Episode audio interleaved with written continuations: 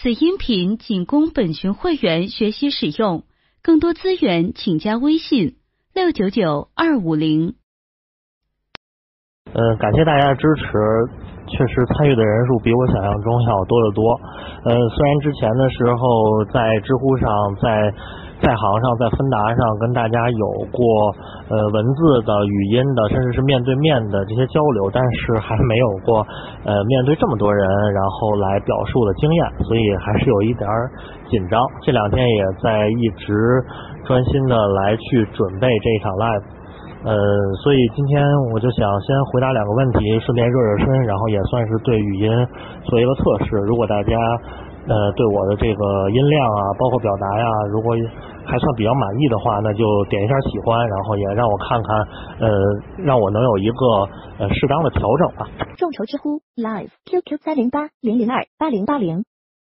这个问题也是经常会被问到的一个问题，就是我们目前处在这样一个时代，我们获得信息的途径越来越多。那么在这样一个时候，是不是阅读变成了一种相对比较落后的获取信息的方式呢？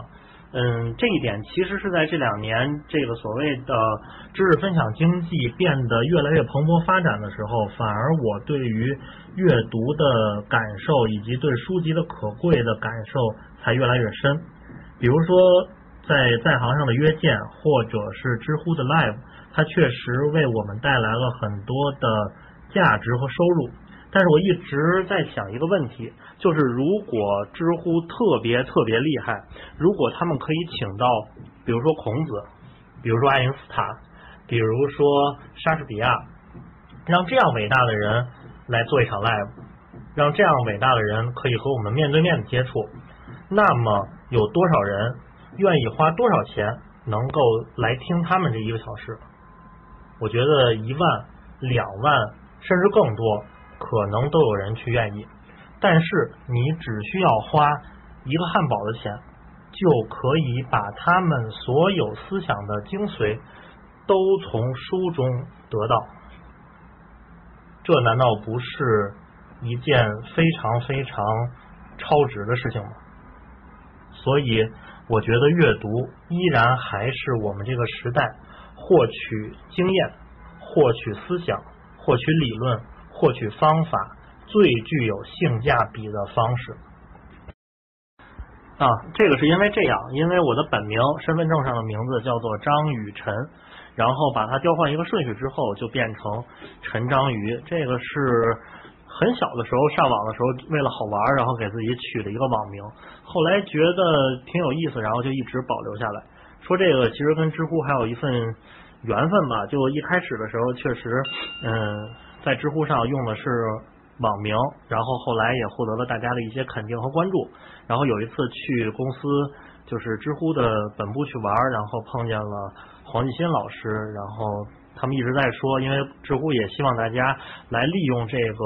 实名嘛，然后就是说你不要用网名了，你还是坚持你的本名，你让你的本名为大家所知道，这样的话。多好，然后我就受了他们的蛊惑，然后就改回了这个真名，然后后来发现，结果变成真名之后，突然感觉连回答问题的时候打字都不顺畅，我就想起来痞子蔡写过一篇小说，然后呃特别有意思，它里边有一只狗叫做小皮，然后这只狗本来的时候是很凶的，后来有一次它主人带着小皮去。把毛剪了，然后之后他痞子蔡写的特别逗，然后他说小皮感觉连撒尿的姿势都都没有气势了。我觉得可能我的换成本名之后的我，然后就跟那个被剪了毛的小皮一样，然后那就没办法，那我就只能又换回来，然后就一直用陈章鱼这个名字，然后感觉和大家沟通，包括打字，可能也会更顺畅一些。这个问题其实没有一个标准的唯一的答案，因为有那么多的前人的经验，那么多优秀的阅读者，他们其实各自的对于这个问题的看法是不一样的。嗯，比如说曾国藩，他就是那种下死功夫的人，他就每一次给自己规定说，一本书没有读完，绝不翻另外一本书。但是也有那种非常跳脱的，或者说非常活跃的阅读者，比如像李敖。李敖不仅是连阅读是这样，同时阅读很多本书，甚至于他连写作都是这样。就是他曾经说自己在书房里边有很多很多桌子，然后每个桌子上面都摆着不同的书稿，每个不同的主题的写作稿，然后他就同时在进行多本书的写作。所以我觉得这个问题。那就只能看你自己通过不同的这种方式来尝试，找到自己最喜欢的这样的姿势。呃，我觉得可能是因为和一个人的注意力的带宽有关系。因为比如说李敖，他是一个全职的作家，他一门心思都在做这件事情，所以他不论阅读或者是写作，他的带宽可能就会高一些。那么曾国藩，当然我们就知道他是一个大忙人，所以能在坚持读书的时候就不容易，他就必须要。让自己抓住这么唯一的一条思考的线，当然也有一种办法可以把这两样结合在一起，这也是如何阅读一本书那本书中最最提倡的，叫做主题阅读，就是围绕同一个主题，但是同时阅读多本书。我觉得这个方法应该是最好的，能把这两个问题统一在一起的办法。推荐您阅读一下那本著名的讲阅读方法的书籍，叫做《如何阅读一本书》。呃，在第五章，他专门花了一个章节，呃，叫做“如何做一个自我要求的读者”，然后提出了我们在阅读的时候，他所建议的我们要对自己发问的四个基本问题。第一个问题是整体来说这本书到底在谈些什么？第二个问题是作者细部说了什么，怎么说的？第三个问题是这本书说的有道理吗？是全部有道理，还是部分有道理？第四个问题是这本书跟你有什么关系？如果这本书给了你一些资讯，那么这些资讯有什么意义？为什么这位作者会认为了解到这件事情很重要？如果这本书不只提供了资讯，还启发了你，那么就找出其他相关的更深的含义或建议，以获得更多的启示。所以，四个基本问题：这本书整体在谈些什么？作者细部说了什么？作者说的有道理吗？这本书跟你有什么关系？这就是我们在阅读的时候最基本的向自己提问的框架。该不该带着功利的心态来读书？这也是我会经常被问到的一个问题。可能大家有一个固有的观点，就是如果我们的阅读是为了解决我的某个具体的问题。或者说我的阅读是为了给我带来一些呃具体的好处，可能大家会觉得这样的读书太功利，或者是说甚至于说太 low 了。嗯，大家可能很多人心目中的阅读应该是这样的，阅读应该是我们在吃饱了穿暖了，呃每天生活无忧无虑的时候焚香沐浴，然后去进行的一种神圣的活动。但是可能。最大的问题就在于，我们很多人因为某些具体的问题而焦虑，因为某些具体的问题而感到不幸福，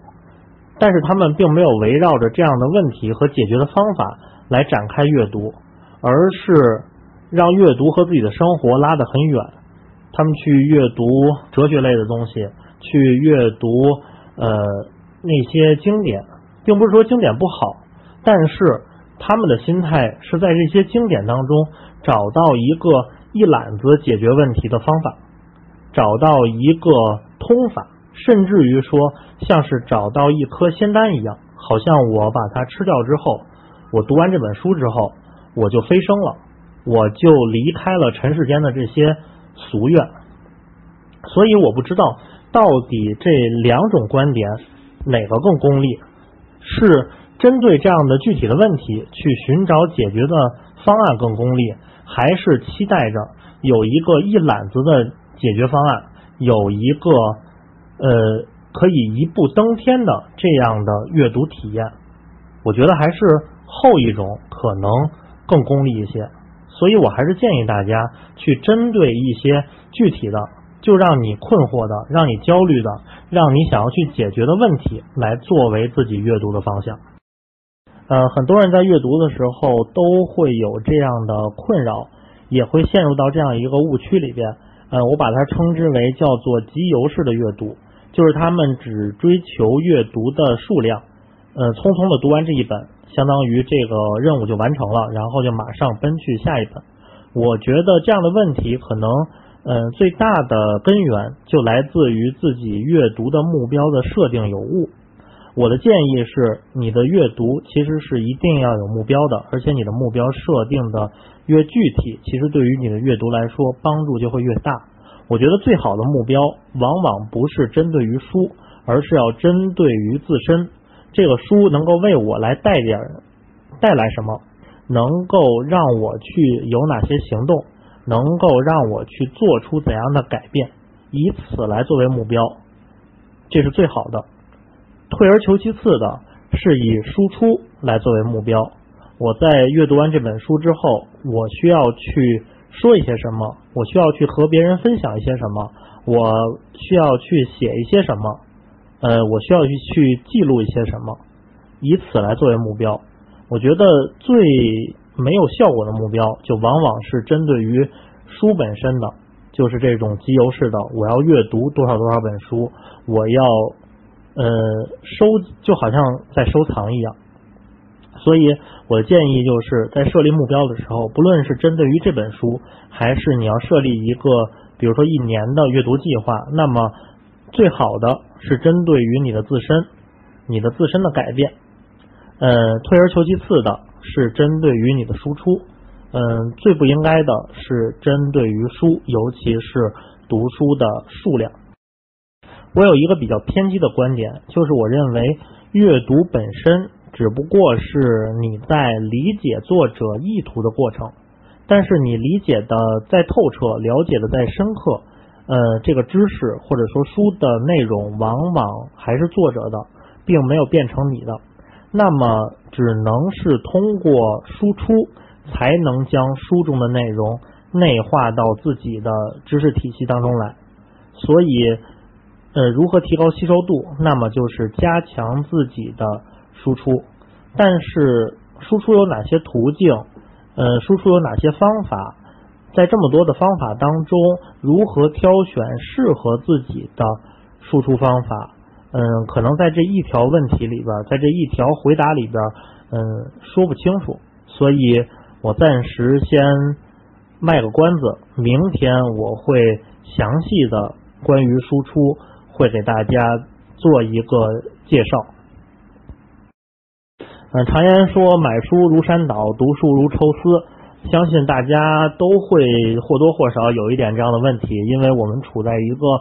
这样的时代，能够获取信息啊，获取书籍都太便捷了，所以不论是自己的收藏夹里边，不论是自己的电脑里边，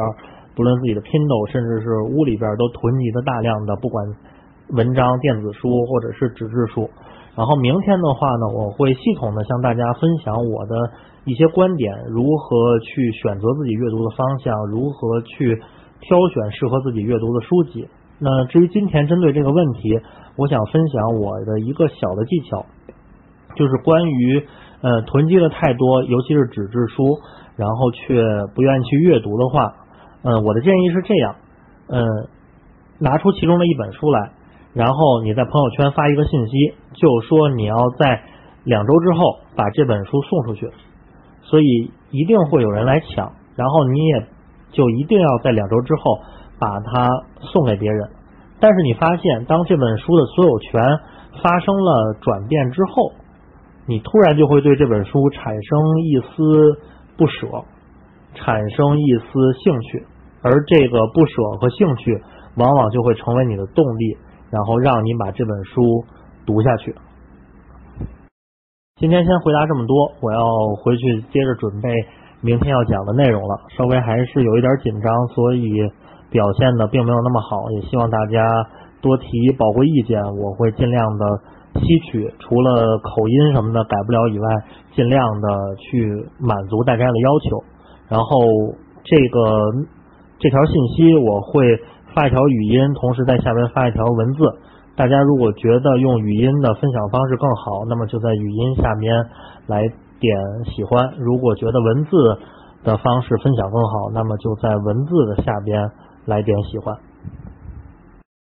呃，现在是北京时间差不多晚上七点半，然后我们的 live 将在一个半小时之后开始。呃，不过我已经沏好了茶，然后旁边还有一个两升的冷水壶，随时准备呃相声语话叫印场，嗯，就是润嗓。然后笔记都已经做好，然后整个 live 的呃流程也在脑子里边过了一遍。呃，刚刚看了一下人数，已经突破了一千人，心里还是有一点慌，就是没想到有这么多人，然后支持，感谢大家了。呃，我也尽量会把我所愿意分享的和我所知道的和我认为呃对大家有益的，然后全部都分享给大家。呃，不知道现在这样的音量或者语速可不可以？如果没有什么问题的话，然后。呃，接下来在分享的时候，我们就大致按照这样的一个音量和语速，然后我们来进行。其实，如果说最简单的提纲的话，那么今天晚上的分享会围绕着三个关键词来展开，那就是目标、阅读和输出。所以，如果这一晚上的时间能够让大家相信目标的重要性，相信输出在阅读当中发挥的重要作用。我觉得我今天晚上，嗯，就算是完成了我的任务，但是相信这个整个的分享不会这么简单，不会一直 念这三个咒语一样，我还是会让它很丰富的。作为一个重度的拖延症患者，就一直没有来得及把想要去讲的东西，然后转化成文字。但是我在这里做一个表态，就是在今天跟大家分享完之后，我会陆续的把和大家聊的内容，然后转换成文字发在我的专栏里，呃，也方便大家今后去呃重新的回看，以及我们互相的来讨论，我们一起让这样的方法更加的优化，也更加的实用。OK，现在是。八点半，然后我们的分享将在半个小时之后开始。感觉有点像回到了大学的时代。大学的时候，嗯，虽然我长得那么丑，然后我竟然还是一个校园的主持人。然后我们有这样一个社团，会举办各种各样的讲座，邀请各种各样的嘉宾。然后就在演讲要开始之前，往往是十五分钟或者半个小时，主持人就会出来维持一下秩序。大致好像应该是这么说：说各位同学、各位老师，感谢大家来参加我们今天有关什么什么什么的讲座。然后为了让表示对嘉宾的尊重，同时让大家在听讲的时候有更好的体验，希望大家在讲座的过程当中把自己的手机调成静音或者是震动。然后谢谢大家的合作，好像是这样一道词儿，但是。今天的分享，大家肯定是不能调成静音，然后那就什么都听不见了嘛。但是今天的分享，我也对大家有一点小小的请求，就是我是一个工科生出身，然后我一直是那种工科生的思维，所以面对阅读，我也希望是能够建立一套系统，然后将它优化。这样的话，我们在面对每个新的领域，面对每本新的书的时候，都可以。应用这样的系统，而不是从零开始一路摸黑，然后这样的话，我们付出的时间成本就太多了。所以，呃，分享我是这样安排的。我希望我能够先按照我的编排、我的逻辑，然后先跟大家来讲，然后后边一段时间我会留专门留出提问、交流，甚至于说我们聊天放松的时间。我觉得这样的话可能。对于比如说今天没有实时收听的那些同学，或者是将来大家重放这个分享的时候，可能也会让它的呈现更完整，也让大家在回顾的时候能够更有这样的系统。OK，还有五分钟，我们就要正式开始。作为曾经的校园主持人的颜值下线，然后我要开始出来维持秩序。就重申我的小小的请求，就是呃，在分享的过程当中，我希望首先按照我的编排和逻辑，然后为大家分享出来，呃，我所心目中的这个阅读的这个系统，或者恬不知耻的来说，叫做阅读的战略。然后接下来会专门安排时间为大家留出提问交流，甚至于说我们聊天放松的这样的时间。我觉得这样的安排可能更有助于，不论是呃不能实时来收听的这些朋友，或者是大家来回顾的时候，可能它的呈现就会更加完整。所以谢谢大家的配合，谢谢。九点了，我们正式开始今天的分享。呃，题目是“人丑就该怎么读书”。经常会收到大家的问题，说你为什么一直在说人丑就该多读书？那长得漂亮的人难道就不需要读书了吗？我觉得是这样。呃，因为我个人长得比较丑，然后我其实说这句话是有一点小私心和小阴谋在里边的。我觉得长得漂亮的人已经拥有了那么多的先天的优势，如果他们在热爱阅读，又在思想上。超越了我们，那么我们这些长得丑的人可能就真的没有什么活路了。所以一直强调人丑就该多读书，主要是为了麻痹那些长得漂亮的人。然后我们就像龟兔赛跑的兔呃龟一样，然后我们可以尽量的往前多走一步，然后再走一步，占有一点点的这样的优势。所以不论是丑人或者是长得漂亮的人，我觉得其实多阅读一点。还是能对自己有很多的好处的。如果你能看穿我的阴谋，那么你也热爱阅读，那么你就会收获更多。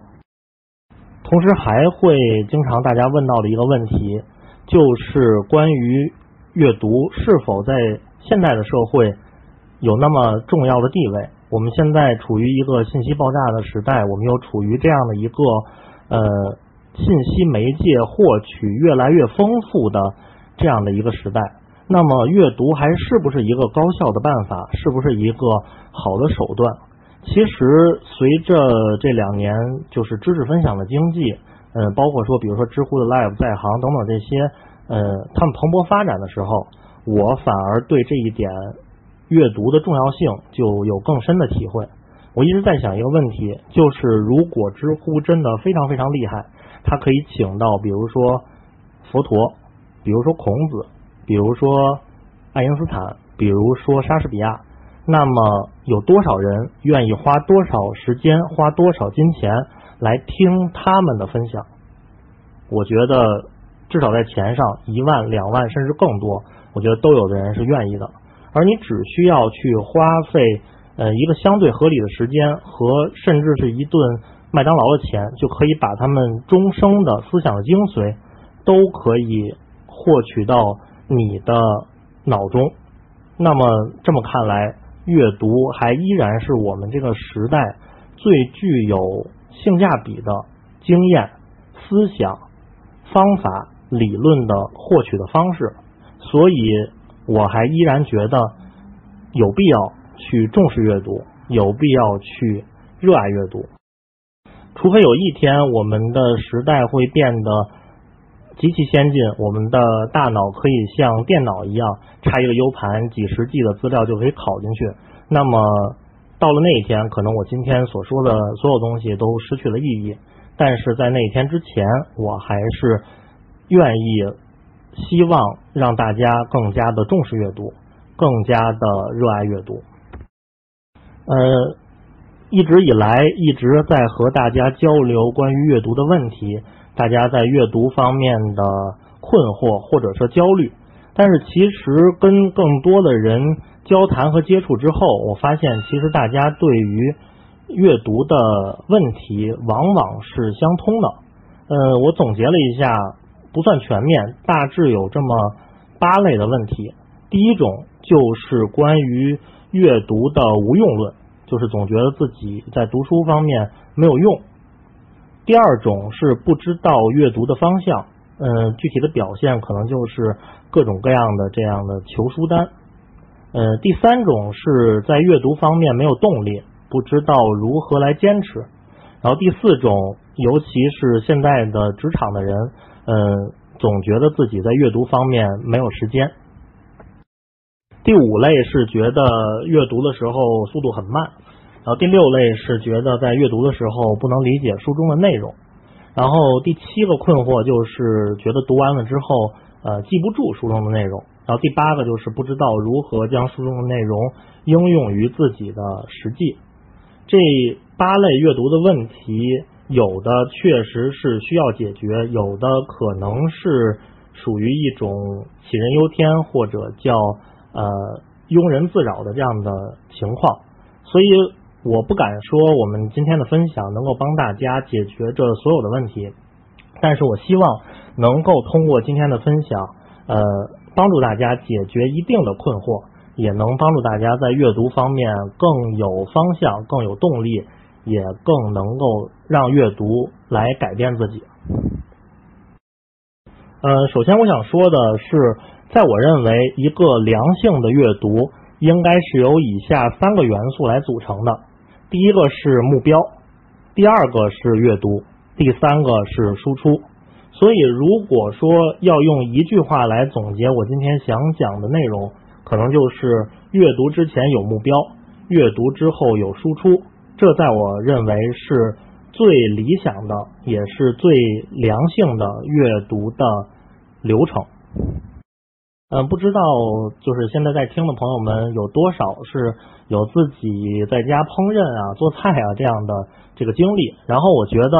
呃。做菜看菜谱的这样的一个过程，其实就是在不自觉的在实践这样一个良性循环的过程。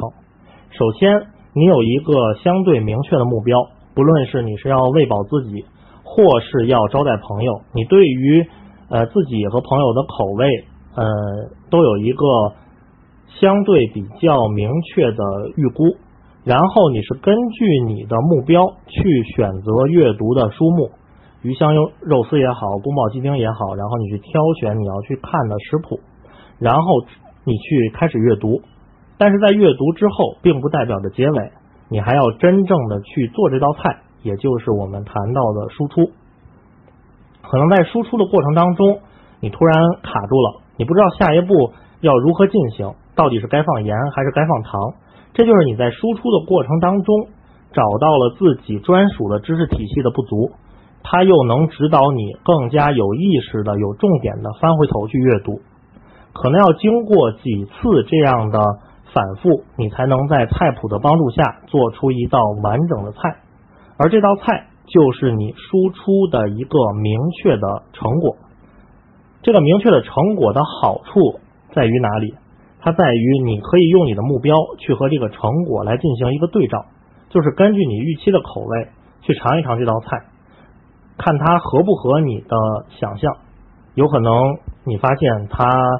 呃火候不够，有可能发现盐放多了，那你才真正的了解到了你对于书中内容掌握到了一个怎样的程度，同时又进一步的发现了你在知识体系当中的专属的个性化的漏洞，又能够指导你更加有意识的去加以弥补，更加有重点的去阅读。众筹知乎 Live QQ 三零八零零二八零八零，可能要经过几次这样的循环之后，你才能够做出一道让你觉得满意的菜，你才能够在脱离了菜谱的帮助之下，完全的按照自己的能力来做出这道菜，也就是我们所说的将书中的内容内化到了自己的知识体系当中来。所以你看，目标、阅读、输出。这三点是有一个各自的互动的。你通过目标去挑选你阅读的书籍，而通过阅读又可以辅助你的目标更加的细化和明朗，以及理性。同时，你通过阅读来指导你的输出，又能够根据输出找到你的知识体系的不足，反过头来有重点的去指导阅读。你可以通过目标来验证你的输出的成果，同时又通过输出来帮助你实现你的目标。他们这三点之间的良性互动，才能够帮助你更有重点的阅读，才也能够帮助你呃通过阅读更好的去改变自己，更好的去实现自己的真正想要去实现的方向。呃，如果说这个系统的核心在这个三个元素之内，还有一个最最核心的要点，其实就是主动。在那本著名的讲读书方法的书籍叫做《如何阅读一本书》里边，作者一开头就提出了一个非常非常重点、非常非常重要的结论，就是阅读越主动，效果越好；阅读越主动，效果越好。所以我今天，嗯，尤其是第一部分，我恬不知耻来说，叫做呃阅读的战略。那么在阅读的战略的这个阶段。呃，我虽然讲的是阅读，但是我可能更多的会强调目标，会强调输出，因为我觉得大家愿意花宝贵的时间，同时金钱来愿意听我做这样的分享，大家已经在至少战略的层面上对于阅读有了足够的重视，所以更多的强调目标，更多的强调输出，就是因为目标和输出是最能激发你的主动性的，而它对于你的阅读也是最有帮助的。嗯，包括之后可能大家会接触到更多更多关于阅读的理论、阅读的方法，市面上也有铺天盖地这样的呃各种各样的呃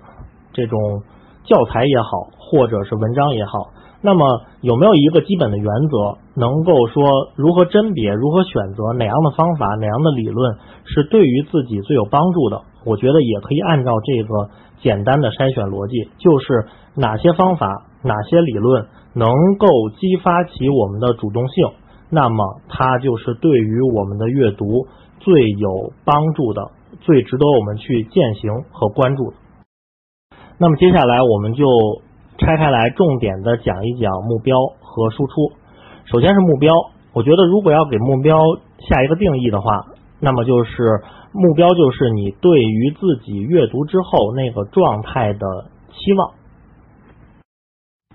然后为什么首先要讲目标？因为我觉得在整个阅读的过程当中，目标是非常非常重要的。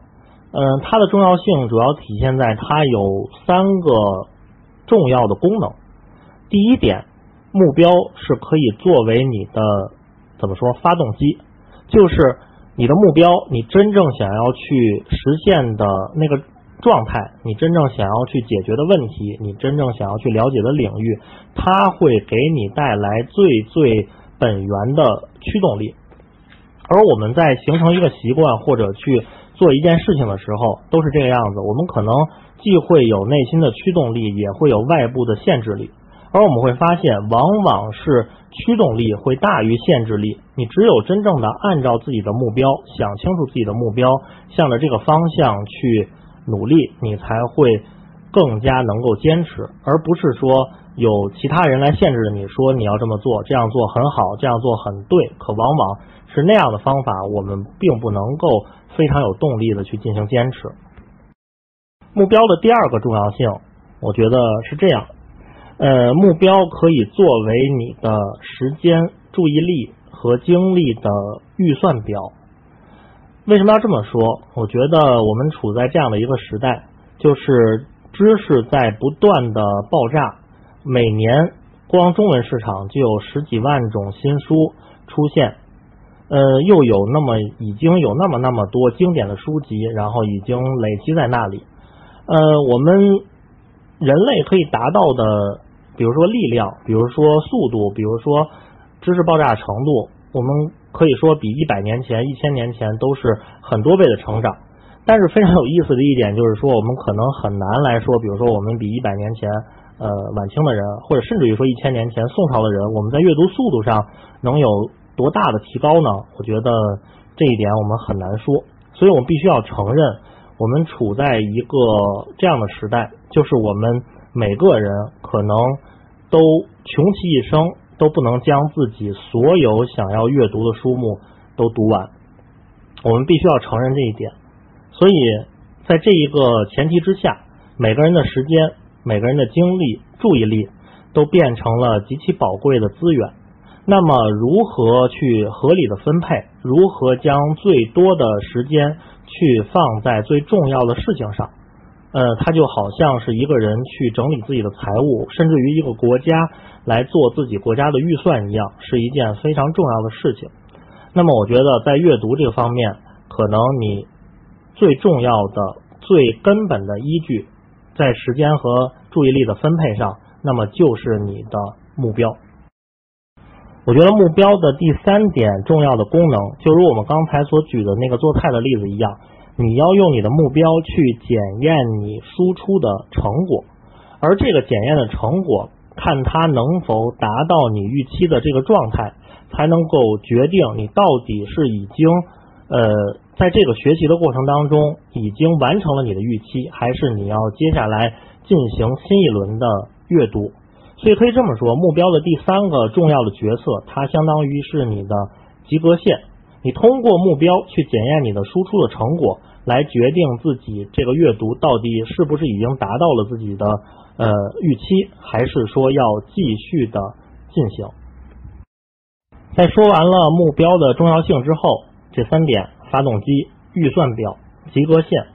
我觉得有必要去。呃，澄清一些大家关于目标的一些误解吧，或者说误区，然后也让我们建立一个相当于基本的共识。我觉得大家关于目标主要有这么以下四个呃可能会发生的误解。第一点就是很多人会觉得我的阅读是没有目标的，我就是随意的涉猎、随便的浏览，我是很随性的这样的阅读。但是我觉得这个想法是不太客观的。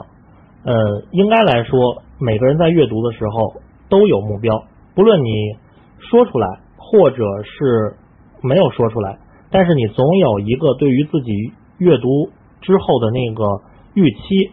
放在那里。呃，比如说你可能是要了解某个领域，掌握某个技能，或者即使是。比如说周六的下午没有事情，然后读一本小说来打发一下这个时间，同时获得一些快乐，甚至于说是晚上睡不着觉，呃，找一本特别特别枯燥的书，然后 来催眠，它其实也是一个目标。所以人人都有目标，不论你有没有说出来。呃，第二个我觉得大家可能会有的误区就是说，嗯，既然我们提到了说目标非常重要，目标在。阅读的过程当中起到了一个类似于领导者的这样的位置，然后那么目标是不是一定是很高大上的？目标一定是那种非常非常高的？我觉得这一点也是大可不必。就如我们刚才所说一样，呃，你的打发时光也是目标，你掌握技能也是目标，甚至于催眠也是目标。呃，目标其实是可高可低的，而且。呃，认清自己的目标，同时避免让它过于的拔高、过于的这个极端，反而是一件非常重要的事情。因为目标直接决定着你对于呃阅读过程中时间精力的分配，而我们的时间和注意力又是宝贵的资源。如果每一个目标都过于的高、过度的求这样的高大上，那么一定会。造成时间的浪费。那第三个大家可能会有的误区就是说，当我的阅读有了目标，我针对某些具体的问题，或者是某些特定的好处，然后来去阅读的话，会不会显得让我的阅读很功利？我觉得这样的想法其实也大可不必，因为呃，我们归根结底，我们的阅读是希望对于自己做出一些改变，也希望让自己更加的变得美好。所以，针对自己的问题，针对自己的需要来去选择阅读的方向，来去确立自己的目标。呃，我觉得这才是更有效率，也更有重点的这样的方法。所以，我觉得，而且有目标本身并不是一件功利的事情。应该来说，你的目标是什么，可能才决定了它是否是功利的。啊，那么第四点。大家可能会关于目标有的误区，就是呃，经常也会听到大家有这样的问题，比如说，既然目标很重要，那么，比如说，我现在在阅读一本诗集，我在读黑格尔，我在读庄子，我在读等等等等这样的书籍，那么我该如何去为这样的书籍去选择一个目标，或者说设立一个目标？那么我觉得这本身也是一个本末倒置的问题，因为就如我们刚才所说，呃，我认为最良性的阅读的方式应该是从自身的需要，从自己的想要了解的领域和方法，然后来去寻找书籍，而不是翻过头来去有这样一本书，然后我们再去找一个目标去向它来贴合。呃，因为我们就如我刚才所说，在这个系统的中心，最最重要的一个要点就是主动。我们的阅读往往都是我们主动的去进行一个自我教育的这样的过程。嗯，可能我们之前会有这样的误区，是因为我们在学生时代，呃，我们是未成年人，我们很难为自己的将来去设立一个方向，所以是由教育家们他们按照他们对于我们将来状态的一个想象，然后去选择了我们阅读的材料，设立了我们去学习的科目，然后我们就去学习，但是很少有老师会强调这一点，就是这个我们阅读材料和我们之间的这个关系，所以可能会造成我们有这样的一个呃误区，就总觉得是我去贴合书，而不是由书来服务我。那么我觉得这样是不对的，所以我们需要去在自己的主动教育的过程当中，在主动自我教育的过程当中，去扭转这样的一个呃想法。所以这就是关于阅读的四个误区，然后也希望我们能够建立这样的一个共识，就是第一是人人都有目标，第二是目标可高可低，第三是目标并不代表着功利，第四是我们应该是从自己的需要去寻找书，而不是有一本书然后再去找目标来贴合它。那么在说了以上这些目标的重要性以及关于目标的误区之后，嗯，可能大家更关心的一点就是如何去确立一个好的目标。那么关于这一点，我给大家四个建议。我觉得第一点就是目标一定要说出来，目标一定要明确出来。嗯，为什么要这么说？是因为很多的时候，大家会有这样的一个误区，大家会觉得在阅读的时候，呃，发挥不了作用，自己的阅读满足不了自己的要求。但是很多的时候，大家是怎样的一个阅读状态？是这样，大家口中所说的，呃，目标就是我要去随意的浏览一本书，啊，甚至于说我要去打发一个时间，或者说我要去了解这本书基本的内容。但是大家心中，或者说是检验这个输出成果的那个目标，呃，又是我能不能够把握这本书的脉络，我能不能够吃透这本书的内容，我能不能够在和别人交流的时候，呃，回述出这本书的精髓，甚至于说大段的引用书中的原句。所以你看，很多的时候都是这样的一个问题，就是他用来分配自己的时间和精力的那个目标，其实定的很低，而用来检验自己输出成果的那个目标又定的很高。这两个目标之间的这个落差，也就是他阅读的时候焦虑的来源。所以我的第一个建议，目标一定要说出来，就是希望大家能够用同一的目标来匹配自己的时间精力，同时也用来检验自己输出的成果，确定自己的学习状态。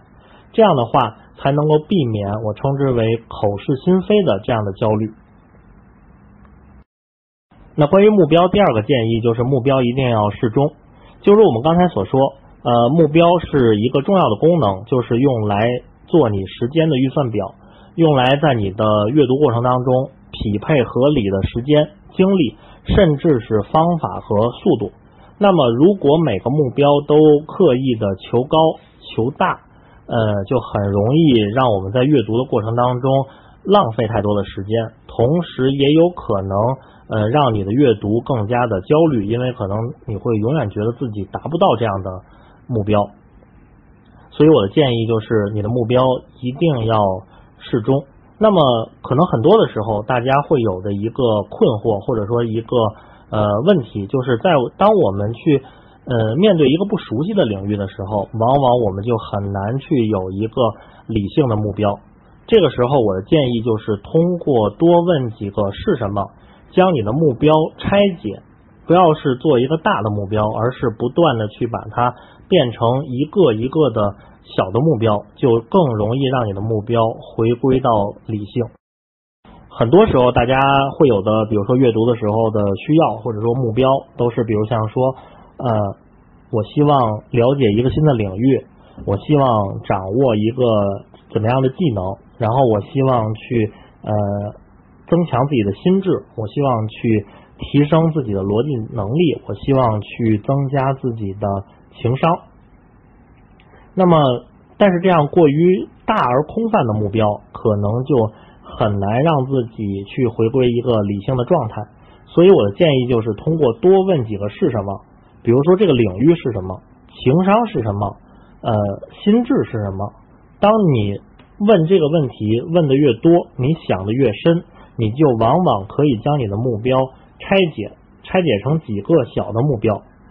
然后之后你就可以有更加有重点的、有意识的将它去攻破。同时，你也会发现，可能自己也仅仅是，比如说在心智方面，比如说在情商方面，或者你仅仅是它并不是一个完全的缺失，而是仅仅在某个方向上会有这种。不足，或者说会有需要补充的知识，那么它也会让你的学习更有重点，同时也会更加的有效率。呃，第三个关于目标的建议就是，我建议目标一定要量化，因为就如我们刚才所说，目标承担的另一个重要的功能就是它作为你的阅读的所谓及格线，就是它是要用来检验你输出的成果，来了解自己学习的状态。那么，如果目标过于的空泛、过于的虚幻，那么可能它就很难去有一个明确的标杆，那么你也就很难去掌握到自己的成果。比如说，不管是拓展眼界，或者是吃透某本书，这本身就是一个很难去界定的过程。那么，这样的虚幻的呃目标。没有量化的目标，很容易就引发出两个极端的情况。第一种就是你心中的标杆可能设定的过过高，那么不论你怎样的去努力，不论你怎样的去阅读这本书，你将书中的内容恨不得一字一句都能背下来，那么你总觉得自己也完成不了这样的一个。呃，目标，那么你就会浪费太多的时间，同时也为自己带来过多的焦虑。嗯，第二个可能会引发的极端，就是有可能你的目标，呃，心中的标杆因为过于空泛，就会定得过低。你在阅读的过程当中，你被作者所说服，你觉得哇塞，作者说的真的是太有道理了。我在这一过程当中，我就感觉非常的充实，你就认为自己已经被提升。已经开拓了眼界，已经呃有了更高的心智，但是可能嗯你就忽略了输出，可能说一个夸张的情况，就是把书合上之后，三天之后，甚至于连书名都忘了，但是可能你就认为自己已经完成了这样的一个阅读的过程，但是它本身可能对于你的帮助就并没有那么大，所以为了避免这两种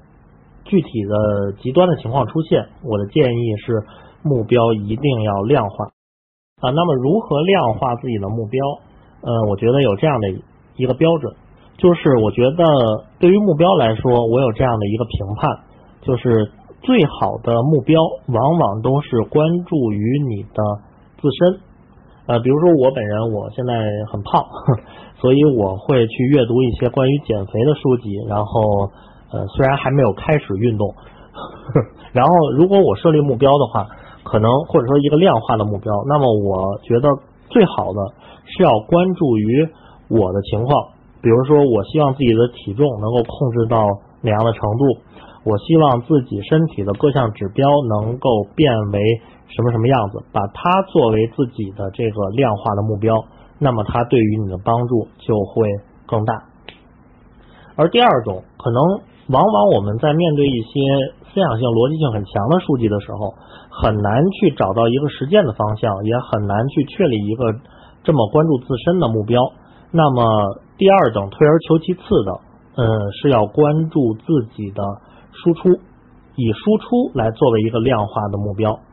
所以就是我在阅读这本书之后，我希望能够说些什么，我希望能够写些什么，我希望能够去做多少篇的阅读的笔记，能够说出多少的内容来。那么以关注自己的输出量来作为目标，就也是一个很好的方向。而第三等，我觉得最其实应该说是最糟糕的目标。就是过度的关注于这本书，或者是关注于这个输入，很多的时候大家都会有的一个焦虑。嗯，之前的时候，呃，也有朋友然后在咱们的 live 里边提到过，就说我在阅读的时候，嗯，总是很赶，总是希望马不停蹄的在读完这本书之后，就马上就要去读下一本书。可能更多的时候，就是因为他在心中为自己确立的这个量化的目标。过度的关注的是输入的，就是我的，比如说我的一年，或者说我的这个月，我需要去阅读多少多少本的书。但是，其实，在真正的实践中，我们会发现，这样的一个关注输入的这样的方式，其实很难为自己带来太多的改变。所以，应该会避免这样的阅读。我称之为叫做集邮式的阅读。就是读完这本书，OK，然后马上就要去读下一本书，但是并不关注输出，也不关注自身，它对于我的改变或者说我的输出能有多少，并不了解。那么这样的话，对于自己的帮助也就不会很多。呃，关于阅读目标的第四个建议，嗯，我称之为叫做目标一定要，我用这个形容词叫做目标一定要性感，不知道大家能不能理解，就是说。呃，目标一定是你自己最真切想要的，从自己最真切的需要出发，最想解决的问题出发，最想要了解的领域出发，然后来以此作为你阅读的方向。正如我们刚才所说，我们的阅读是作为自己的主动教育，所以你需要去转变一个观念，呃，要从由书到我，而变为由我到书。这样的一个方向，才能够更加的去让你更有阅读的方向，也会更有效率，也会对你的自己的改变和提升也会最大。嗯，回到大家的那个误区，就是大家可能会觉得说，当我去为了自己的一些提升，或者是为了一些具体的问题，为了一些呃。这个明确的好处，然后来阅读的话，来选择阅读的方向，这样的话会不会太功利，或者甚至于说太 low？很多的时候，大家对于阅读会有一个误区或者是一个偏见吧，就是他们会觉得阅读其实跟自己的生活并没有那么近，阅读应该是一个吃饱了喝足了，然后洗干净手、沐浴更衣之后去再去进行的这样的一个活动。他们不愿意去面对自己的问题，然后以此来选择阅读的方向，解决问题，也去缓解自己的焦虑。而反过头来去阅读，比如说庄子，比如说柏拉图，比如说这样的书籍，而他们最真切的希望是说，我能够通过在这样的阅读当中，找到一个嗯一次性的解决方案，找到一个一揽子的。心智的提升的计划，或者甚至于说，就好像是去寻找一个仙丹一样。当我读完这本书，就好像是服下了一个仙丹，嗯，我就飞升了。尘世间的俗怨，这些让我焦虑的问题，都跟我无关了。那么，我觉得到底哪个方向，或者说哪个选择？更加的功利呢？到底是我去针对这个问题，针对我的焦虑去选择阅读的方向，嗯，更实在，还是说去寻找那样一个呃仙丹，这样仙丹式的阅读？我觉得它才是更加功利和更加呃浮躁的一种想法。所以我的建议就是，目标一定要。性感，从自己最真切的需要出发，这样的话才能让你的阅读更有方向，也会让你的阅读更加的有驱动力。那么之后大家可能也会有的一个问题，就是说，呃，我这个阅读的目标，或者说我这个阅读的方向，真的是我最真切的想要解决的问题，或者是我想要了解的领域，但是在这个过程当中，我还是没有那么多的嗯驱动力。这样的方这样的情况，这样的问题怎么解决？呃，我的建议是这样，大家可以通过尝试多重目标的叠加，来为自己获得更多的驱动力。嗯，怎么叫做多重目标的叠加？然后我举一个例子，就是之前的时候也是一位知友，然后他是做互联网创业的，做的是这个情感咨询类的这个方向，然后。有一段时间，他和我来交流这个阅读的问题，然后他问我说有没有关于两性情感这方面的呃好书，然后来推荐。然后我给他列了一个十本书的书单，通过自己的搜索也问了一些这方面的专业的人士。然后他花了两个月的时间做了以下的这些事情。第一点，他肯定是非常认真的去阅读了这些书籍，同时做了很多很多的笔记。第二点是他把书中的精华的内容，以及他自己的感悟，他觉得最不错的那些，然后他通过微信，然后和微博，然后分享，也获得了不管是自己朋友或者是陌生人的一些呃肯定。然后第三点是他在学习之后，他通过。书中的这些知识，书中的这些内容，因为在知乎上也有很多大家关于这方面的提问，他就利用自己学习到的这些呃知识，然后为大家去回答一些实际提出来的问题，也得到了呃很多大家在知乎上的赞同。然后第四点是这。十本书，然后加上自己的笔记，搁在一起，其实也挺壮观的。他还发了一个照了一张照片，发了一个朋友圈，还获得了很多朋友的点赞。哇塞，你好厉害呀！你读书真的是好认真。然后第五点就是他因为获得了，比如说在知乎上的赞同，微博上的一些人转发，他因为是互联网创业，他要把自己的这个产品的一点这个产品信息附在后边，相当于为自己的产品做了一个小小的宣传。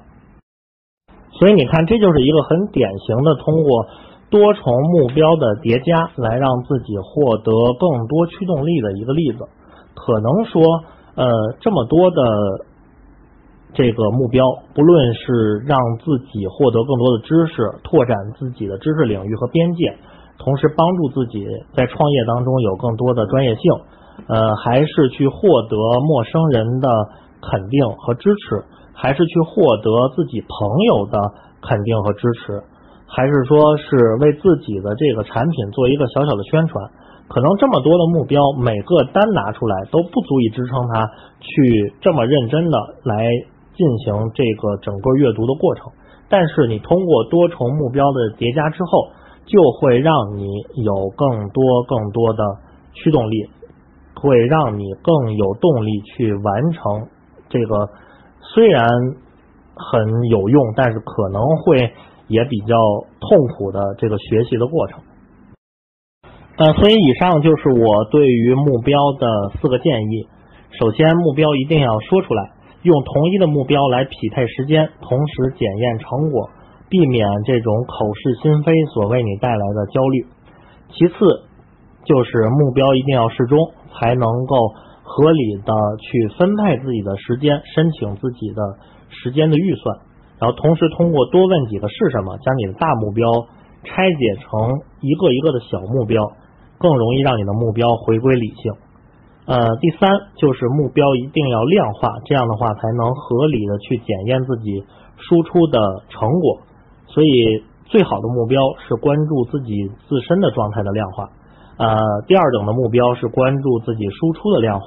嗯，最糟糕的第三等的目标才是关注自己输入的量化。这样的过度关注输入的量化，会容易让自己陷入一种集邮式的阅读。呃，第四点就是目标一定要性感，从自己最真切的需要出发，最想要解决的问题，最想要了解的领域来选择自己阅读的方向，而不是去进行那种仙丹式的阅读，想要去靠一本书就可以一步到位的解决自己所有的问题。然后，当自己的驱动力不足的时候，可以通过多重目标的叠加来让自己获得更多的驱动力。呃，其实很有意思的一点就是，如果大家平时玩网游的话，会发现其实游戏对这一点的设定就特别好，因为尤其是那种 RPG 的网游，他们对于目标其实就完完全全就是呃会符合这样的要求。首先，目标非常的性感，有一个大的目标，为了部落，为了联盟，为了世界和平，为了各种各样的快意恩仇，它一个大的那个。目标在那里召唤着你，让你一直来去做。同时，你的目标又是适中的一个大目标，它会拆解成各种各样的小的目标。你接到了一个新手的任务，结果它叙述的往往都会非常非常的呃怎么说细致。你去找张三拿一封信，再去给李四一些钱，再去嗯把王五揍了，然后把他手里边的剑抢回来，然后最后把这些东西一起交给赵六，这就是你的任务。嗯，然后同时，他的目标也往往是非常的量化的，可能你都会有这样的任务，你去砍死五十只老虎，获得虎皮，然后你才能够完成这样的一个目标，或者其实你的经验值、你的金钱，他都会非常非常的明确的告诉你说，你还差多少多少的努力就可以达到你想要的那个状态，而这也就是这些游戏往往会让我们呃欲罢不能的一个原因吧，就是因为很重要的一个。原因就是因为他们的目标设置的非常的诱人又合理。啊，之所以强调目标的重要性，其实也因为呃，我们一直在说阅读的好处，但是我们也必须要承认，阅读本身其实是有它自己的局限性的。因为任何一件事情都有自己的局限性，它不是在任何的情况之下都是万能的。而书籍的局限性就在于，一本书往往就像是一个地图一样。呃，比如说，我想从北京到上海，那么地图可以帮助我找到一条走得更舒服、更便捷、更有效率的道路。但是书籍或者说地图本身，并不能够代替我决定我想要去哪里。它可以帮助我，比如说我想找一个呃有海有太阳的地方，那么我就沿着海岸线，同时去热带那样去寻找。但是我不可能问地图或者问地图仪、地球仪说，呃，我应该去哪里？然后它上面就显示了一个小白点，说你就到那儿就行了。所以你必须要自己来回答，你到底想要去哪里？而书籍的局限性就在于，书籍并不能够代替你决定你的目标，地图并不能够代替你决定你的目的地。所以目标很重要，但是又是一个。必须要自己来回答的问题。嗯，之前的时候在和大家交流关于阅读的这些困惑、焦虑的时候，会发现一个非常有意思的情况，就是，嗯，很明显，可能说以这个基本上是以毕业作为一个分水岭，然后在职场当中呢，已经毕业参加工作的朋友，可能往往对于自己的自身的状态以及自己想要达到的那个状态。就有一个更明确的认识，所以他们的目标也往往更加的专注。而当然，他们的问题就在于他们可能时间更少，然后能够用来阅读的这个可支配的时间并不多。而毕业之前的这些还在学校的朋友，然后他们有很多的时间可以来进行阅读，但是他们最大的焦虑就是找不到自己一个很明确的目标。我记得之前有一个呃，我交流的这样的一个学生朋友，然后他就是一个很典型的这样的事例。他是一个很聪明的这样的人，在学校里边又是辩手，然后又是类似于校园的一个风云人物，然后同时他本身又是一个非常非常博学的，一看就是读了很多书的这样的一个人。但是他跟我说，他的焦虑就在于他好像是对。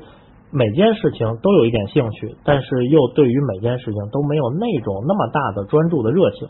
然后我印象最深的就是他用的这个比喻特别有意思。他说就好像是满街的美女，但是我不知道我真正爱的是谁。呃，然后我的建议就是说，嗯，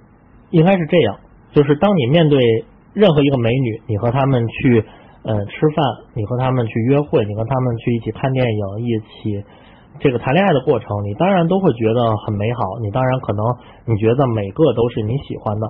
那么，怎样确定自己是真爱呢？就是你只有在自己为了他要去做一些抉择或者做一些付出，要去辛苦的时候，你可能才能知道自己心中真爱的是哪个。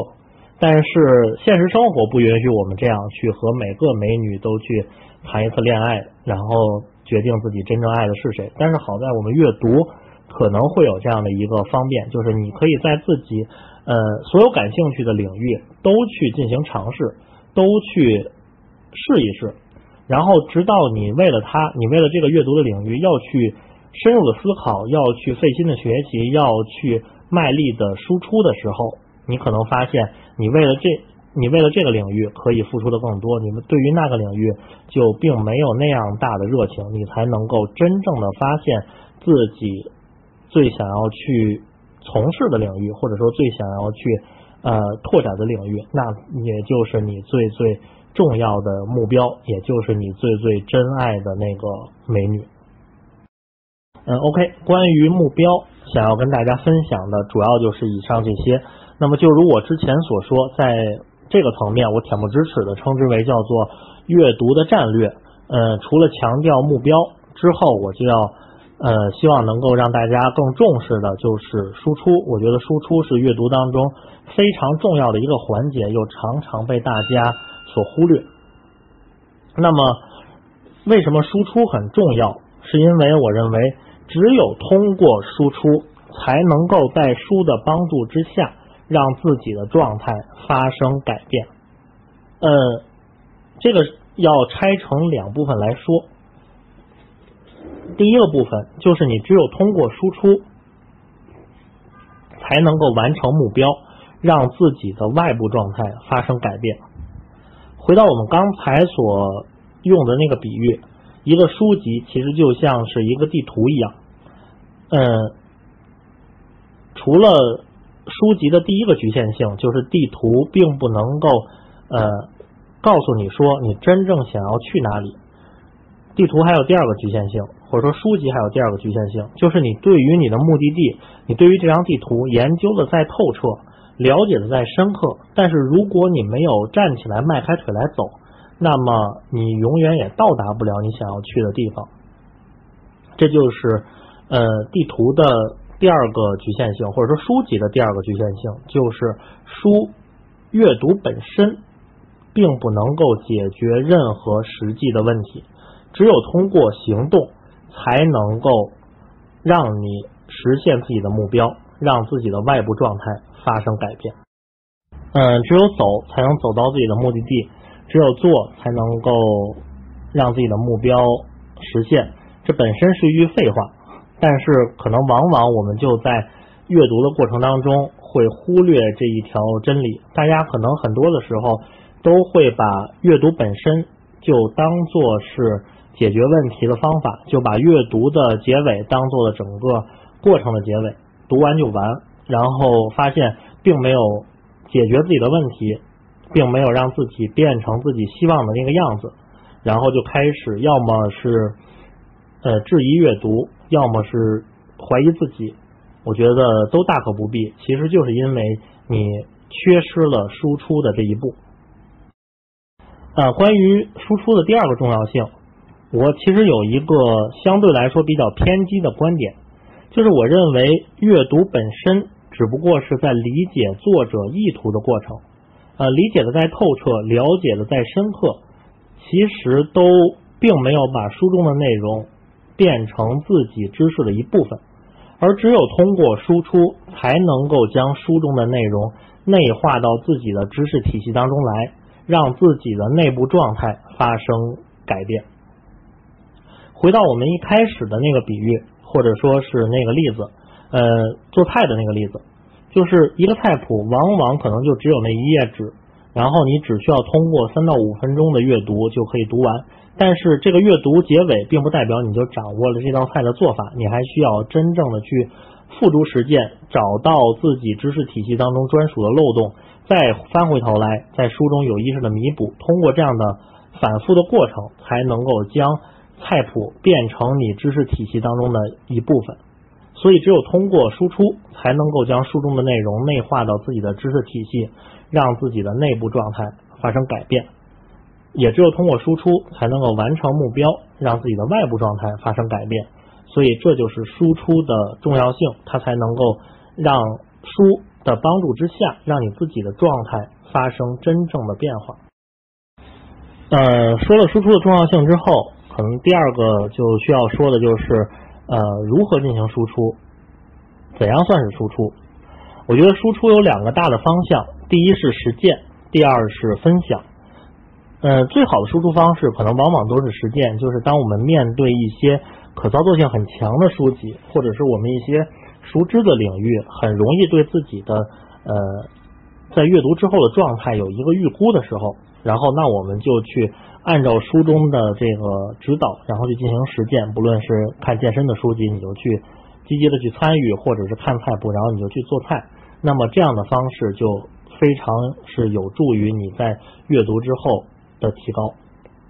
但是很多的时候，我们在去阅读一些思想性、逻辑性很强的书籍、学术性很强的书籍的时候，呃，或者是一些我们刚刚接触的领域，可能很难去找到一个直接去进行实践的方向。那么，通过分享的方式，通过将书中的内容经过自己的重新组织之后，再去分享给其他人，这样的一个方式。也是一个非常好的输出的方法，也非常容易帮助自己去理解书中的知识，内化书中的知识，让自己更好的去将书中的内容变成自己的一部分。然后分享的方式其实就比较多样，呃，不论是从最根本的摘抄，然后到做结构性的读书笔记，呃，读后感、书评。然后包括于说在知乎上利用书中的内容去解决他人的一些实际的问题，呃，就如我刚才所说那个多重目标的叠加的例子一样，呃，甚至于包括比如说这场知乎 Live，因为我在跟大家分享的内容肯定很难说都是所有都是我自己说发明出来或者凭空想象出来，我绝对没有这样的能力，更多的其实也是通过我的阅读和我的学习的时候呃获得的，然后我通过。自己的组织、自己的感悟，然后再跟再在这里分享给大家。它本身对于我来说也是一个输出的过程，也迫使我更深的去思考这些问题，也让我对它有了更多的理解和更多的掌握。那么在这么多的输出方法当中，如何确定哪种方法是对于自己最有帮助的？如何选择最适合自己的输出的方式？我有一个。呃，相对简单的这个标准，就是在目标的限定之下，选择参与感最强的；在目标的限定之下，选择参与感最强的。怎么叫参与感？就是在输出的过程当中，你所占的比重，就如同我们刚才所举的这几个例子一样，比如说摘抄。可能在这样的过程当中，你所占的比重就相对的低一些，因为你是按照书中的原文原句，然后把它复制出来的，你所占的比重可能就是一个筛选的过程。那么，比如说结构化的这种书籍的读书笔记或者书评，呃，虽然你也是按照书中的逻辑和顺序来进行呈现，但是你就很难按照原文原句。呃，这样的复制出来，你必须按照自己的话，然后对书中的内容做出一个概括，而用书中的内容来解答别人的问题，你又你所占的比重又更多了，因为你很难去按照这个书中的这个逻辑来呈现，而是必须要你面对这些实际的问题，然后再从书中选择合理的方法、理论和工具，那么你所占的比重就要更多一些。呃，比如说这场知乎 Live，那么对于我来说，可能我所占的比重就更更更多一些，因为可能连我自己都很难说，我之前跟大家分享的这些，这一点是从哪本书上来的，那一点是从哪本书上来的，它完全按照呃我的这个编排和逻辑，然后再分享给大家，那么我所占的比重就更多一些。呃，当你占的比重越大，当你的参与感越强，那么就迫使你必须要更深入的去思考，然后更多的将书中的内容内化到自己的知识体系当中来，更多的去深入的理解。所以，当你的参与感越强，那么你在书中能够获得的也越多。但是同时不可避免的，你参与感越强。呃，你这个输出所要花费的时间、精力和注意力也越大，所以之前这个标准还要有前面那一句，那就是在目标的限定之下，因为就如我们刚才所说，并不是每个目标都过度的求高求大，呃，也不是每个目标都需要匹配那么那么多的时间，所以你必须要在目标的限定之下来选择自己参与感最强的输出方式。这样的输出方式也最容易让你进步，最容易让你从书中获得更多对自己有益的部分。啊，那么以上这些就是我关于输出想要跟大家分享的输出的两个重要的方向：第一是实践，第二是分享。在这么多的输出方式当中，选择自己参与感最强的，同时是在目标的限定之下，才能对自己最有帮助。通过输出，你才能够实现自己的目标，同时将知识内化。所以在阅读的过程当中，输出是不可忽视的一环。也希望大家能够对于输出有足够多的重视。呃，在五月份的时候，我也建了一个读书群。这个读书群它的重点其实就关注于输出。嗯，每个月都必须要大家去输出一个作品，然后通过这样的方式，我也希望能够呃。让大家帮助大家在书中能够获取更多的营养。嗯，那么应该说我们这个分享的上半部分就是我一直舔着脸说叫做阅读的战略的部分，想要跟大家分享的就这么多。那我们稍作休息，同时回答大家两个问题。接下来我们去进行下一部分，就是所谓阅读的战术层面一些技巧或者说一些。方法的分享，呃，读书只为兴趣，当然也可以。就如我刚才所说的一样，目标可高可低，然后从书中获得乐趣本身其实也是一个目标。但是很多的时候，大家会有的一个问题就是，我口中所说的是我读书为了兴趣。那么，比如说在一个下午的时间，我去读一本小说，当我从这个小说当中获得了乐趣，我这个下午过得很愉快，那么应该说我的目标就已经达到了。可是大家。还是有那样的焦虑，大家还是希望，嗯，比如说在跟别人有更多的聊天的时候，能够谈到这个小说，能够有更多的谈资，嗯，所以你会发现，当他呃获得了乐趣，获得了自己目标的完成之后，他其实他的目标并不单纯，而你必须要去承认自己的这个不单纯的目标，除了在兴趣之外，还有一些更多的东西。那么，当你把它承认出来，也为它匹配。合理的时间和注意力的时候，然后你才能够获得更多，你也能够缓解你在阅读这方面的焦虑。嗯，就是我们在聊到目标的四个误区的时候，第一个需要澄清的误区就是说很难有这种没有目标的阅读，因为我们在阅读的过程当中，呃，承认与否，我们都对于自己在阅读之后的状态有这样一个期望，而这样的一个期望就是我们在阅读的时候的目标。呃，那么你所说的。呃，有兴趣的思维模式和技能，愿意去学习和掌握，在我看来，这本身就是一个非常呃专注的，或者说非常明确的目标。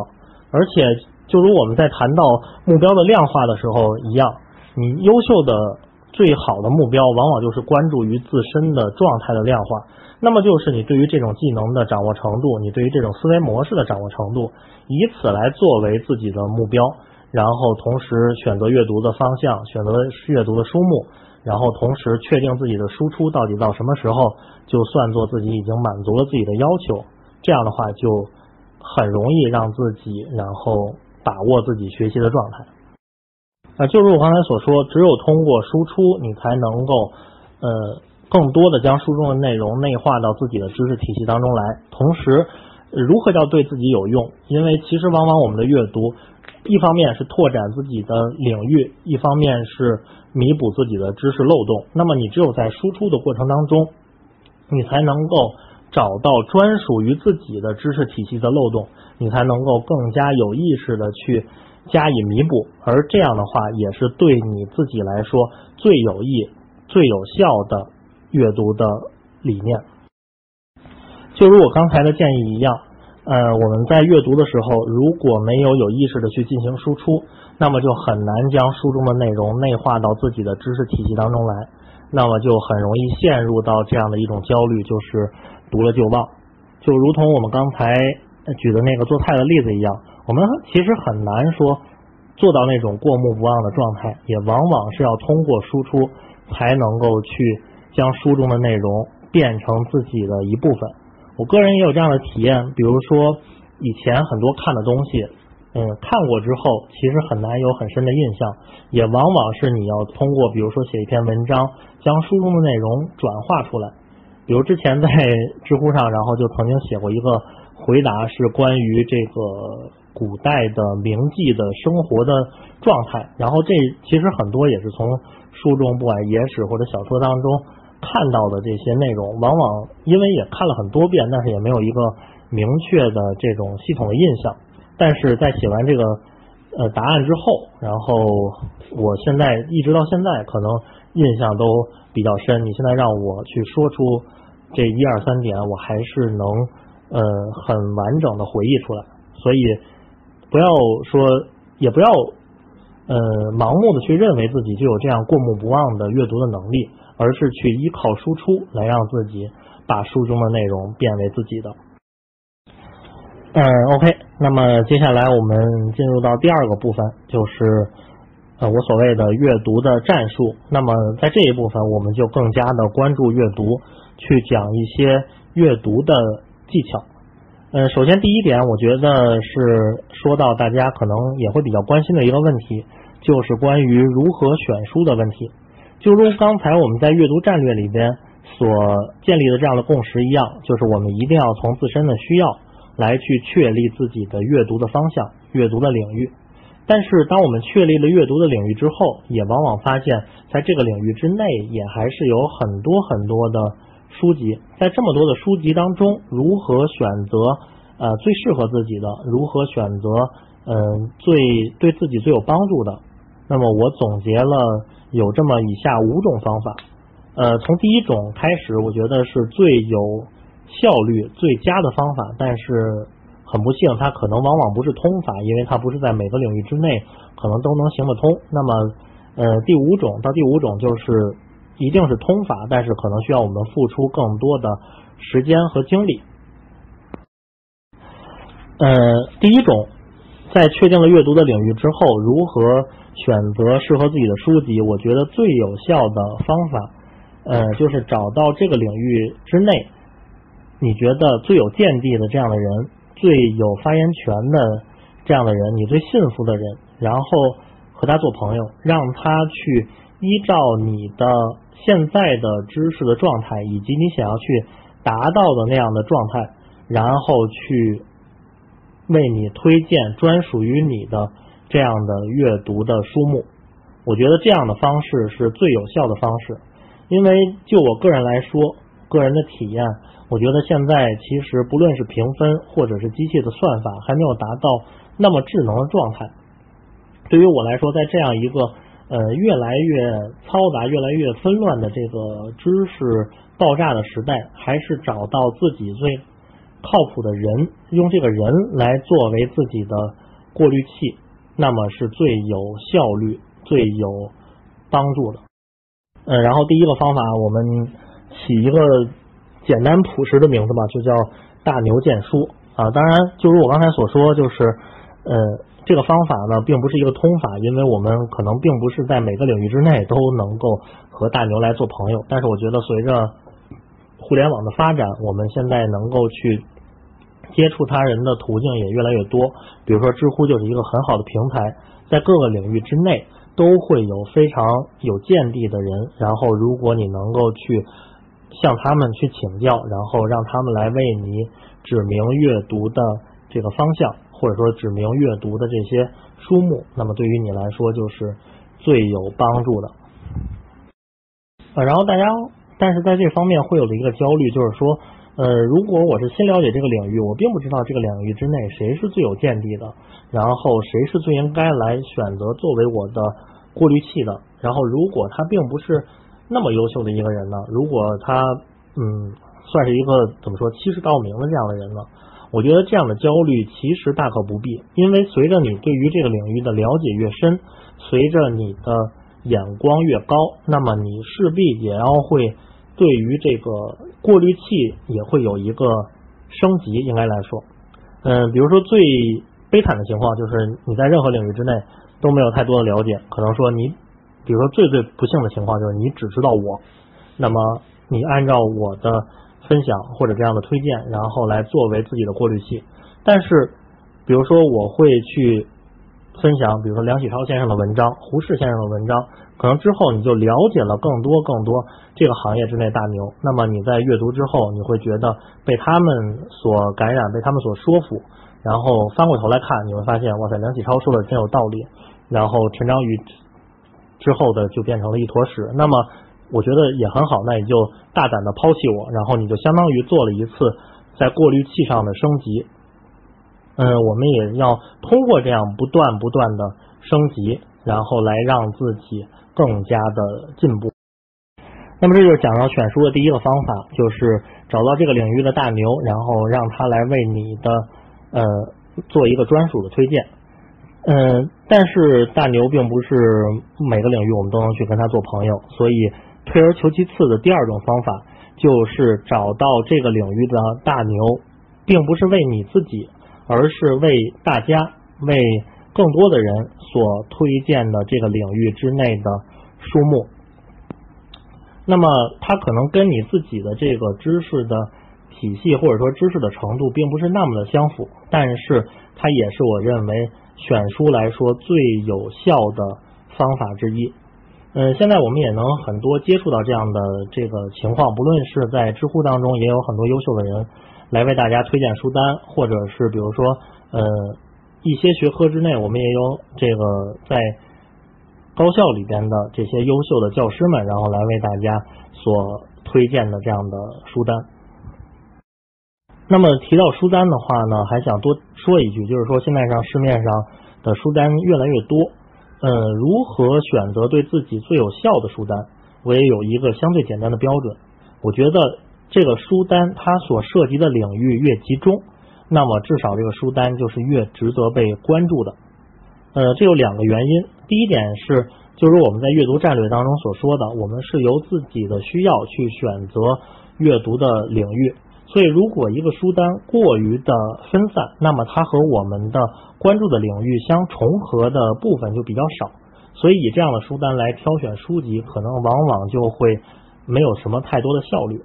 而第二点也是很重要的一点，就是如果一个书单所涉及的领域过于的分散，应该怎么说？就是它对于这个书单的提供者的水平的包容度，可能就会更高一些。不知道大家能不能理解我的这个意思？就是我们现在也会看到很多这种市面上的这样的书单，比如说，嗯，最经典的就是那种所谓人生必读的一百本书。但是因为怎么叫必读，嗯，可能这个标杆定的很模糊，所以，嗯，比如说我们去找一家书店，然后把这个。呃，畅销书柜上边，然后去抄书名，抄上一百本的书名，然后说这就是人生必读的一百本书，可能看起来也很像模像样，就是因为它这个书单所涉及的领域过于的宽了之后，就会对这个提供者的容忍度更高一些。但是如果这个书单所涉及的领域比较集中，那么对于这个书单的提供者的要求就会更高，他对于这个领域有没有一个呃完整的。观念有没有对各个分支都有一个清楚的认识？同时，他的书单能不能给人一个从低到高的知识进步的这个层级等等等等？那么，他对于这个书单提供者的要求就更加的严格一些，你也就更容易看出这个书单的品质，你也就更容易选择对于自己来说有用的书籍。所以这就是选书的第二种方法，找到这个领域之内的大牛，为大家所推荐的书单。啊，然后第三种方法，呃，如何选择书籍？然后我觉得是这样，就是往往我们在阅读一本书之后，阅读一本好书之后，可以从这本书引出更多的书来。往往我们在了解一个作者、一个优秀的作者之后，可以由这个作者引出更多的作者。不论是那种思想性、学术性很强的书籍，可能他会有自己的参考文献、引用的理论的来源，或者是那些思想性并没有那么强的书籍，也会有，比如说作者所崇拜的、他提到的他所崇拜的作家，或者是他的思想的来源。而这些书籍往往他们针对的领域、他们的品质、他们对于你口味的要求，可能也会更加的集中，也会更加的适合你的选择。所以这样的一个方法，我们姑且称之为叫做由书引书，从一本书引出更多的书来，也是一种选择自己书籍的很好的方法。然后关于选书的第四个方法，就是如果以上这三种都不能满足你的要求，那么我的建议就是通过互联网上的一些书评的网站，然后来为自己选择这个。适合自己阅读的书籍，虽然如我所说，就是我不太相信算法或者是评分，但是当你找不到更好的大牛、更好的人和书籍来作为自己过滤器的时候，那么依靠大家的意见也比自己的摸索可能会更有效率，也更有方向。那么对于我来说，我觉得比较靠谱的这种网站，首先在中文的领域，可能当之无愧的还是豆瓣。然后其次的话呢，还有知乎，呃，比如在知乎上，然后我也总结了一篇回答，就是如果大家到我的主页，然后第一篇应该就是就关于呃知乎上面有哪些很优秀的这个书籍推荐，嗯，同时的话呢，往往是你在应用这样的。呃，方法的时候，可能都是针对你所不了解的领域，几乎是入门的这样的领域，所以你去找到这个领域之内比较出名的专业论坛，然后往往去关注他们对于新手的指引，也会更容易的找到一些适合你去阅读的这样的书籍。所以这就是第四种方法，那就是依靠互联网的搜索，依靠大家的评价。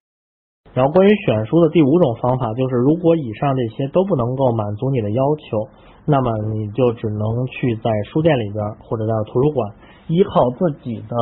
选择，依靠自己的眼光去找到自己适合阅读的书籍。呃，当然，除了除了这种说功利性的需要，说我必须此刻找到这样的书籍，我觉得本身逛书店这也是一件非常非常有意思的事情。呃，而且。多多的去书店，看到那么多人和你一起来阅读，也会让自己更对于阅读这件事情更有兴趣。那么在书店里边自己去我们说淘书吧，嗯，可能也不算是，也不能说是呃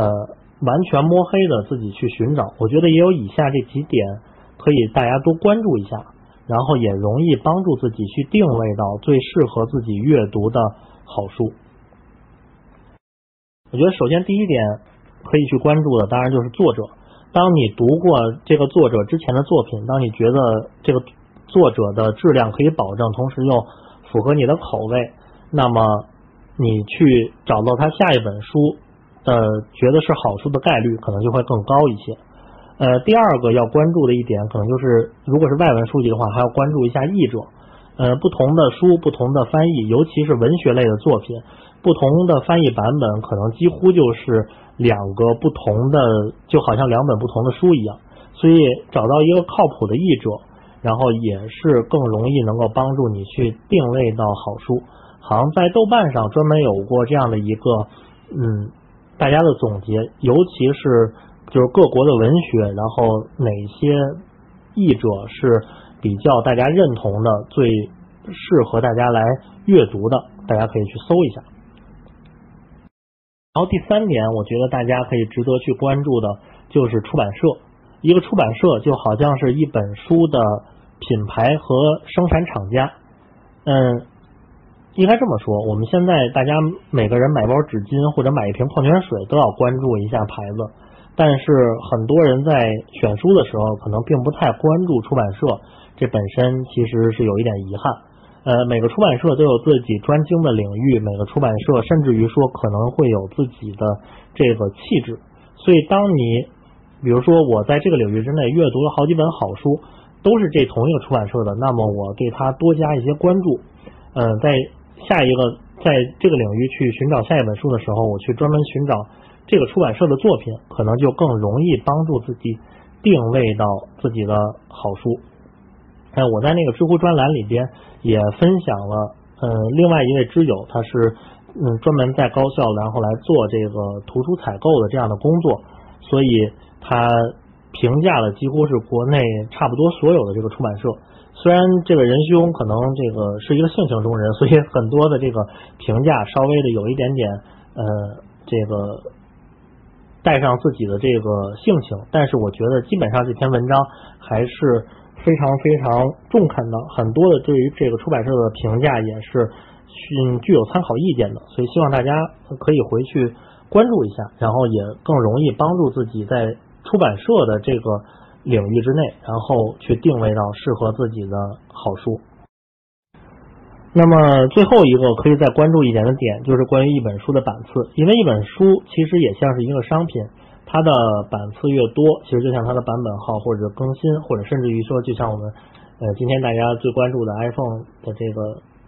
型号一样，那么它的版次越高，就代表了它呃在市场上经受的时间的考验和消费者的肯定越多。所以，并不是说一本书的新版可能就不是好书，但是如果是一个经过多年考验、多次再版的书籍，可能它是一个好书的概率可能就会更高一些。所以以上这五点，呃，就是关于如何选书的方式，希望能够帮助到大家更多的定位到适合自己的好书。第二点，想要跟大家分享的阅读的战术，呃，就是关于如何做阅读笔记。嗯，我推荐给大家三种不同的做读书笔记的方法，然后这三种方法其实背后也是不同的这个阅读的。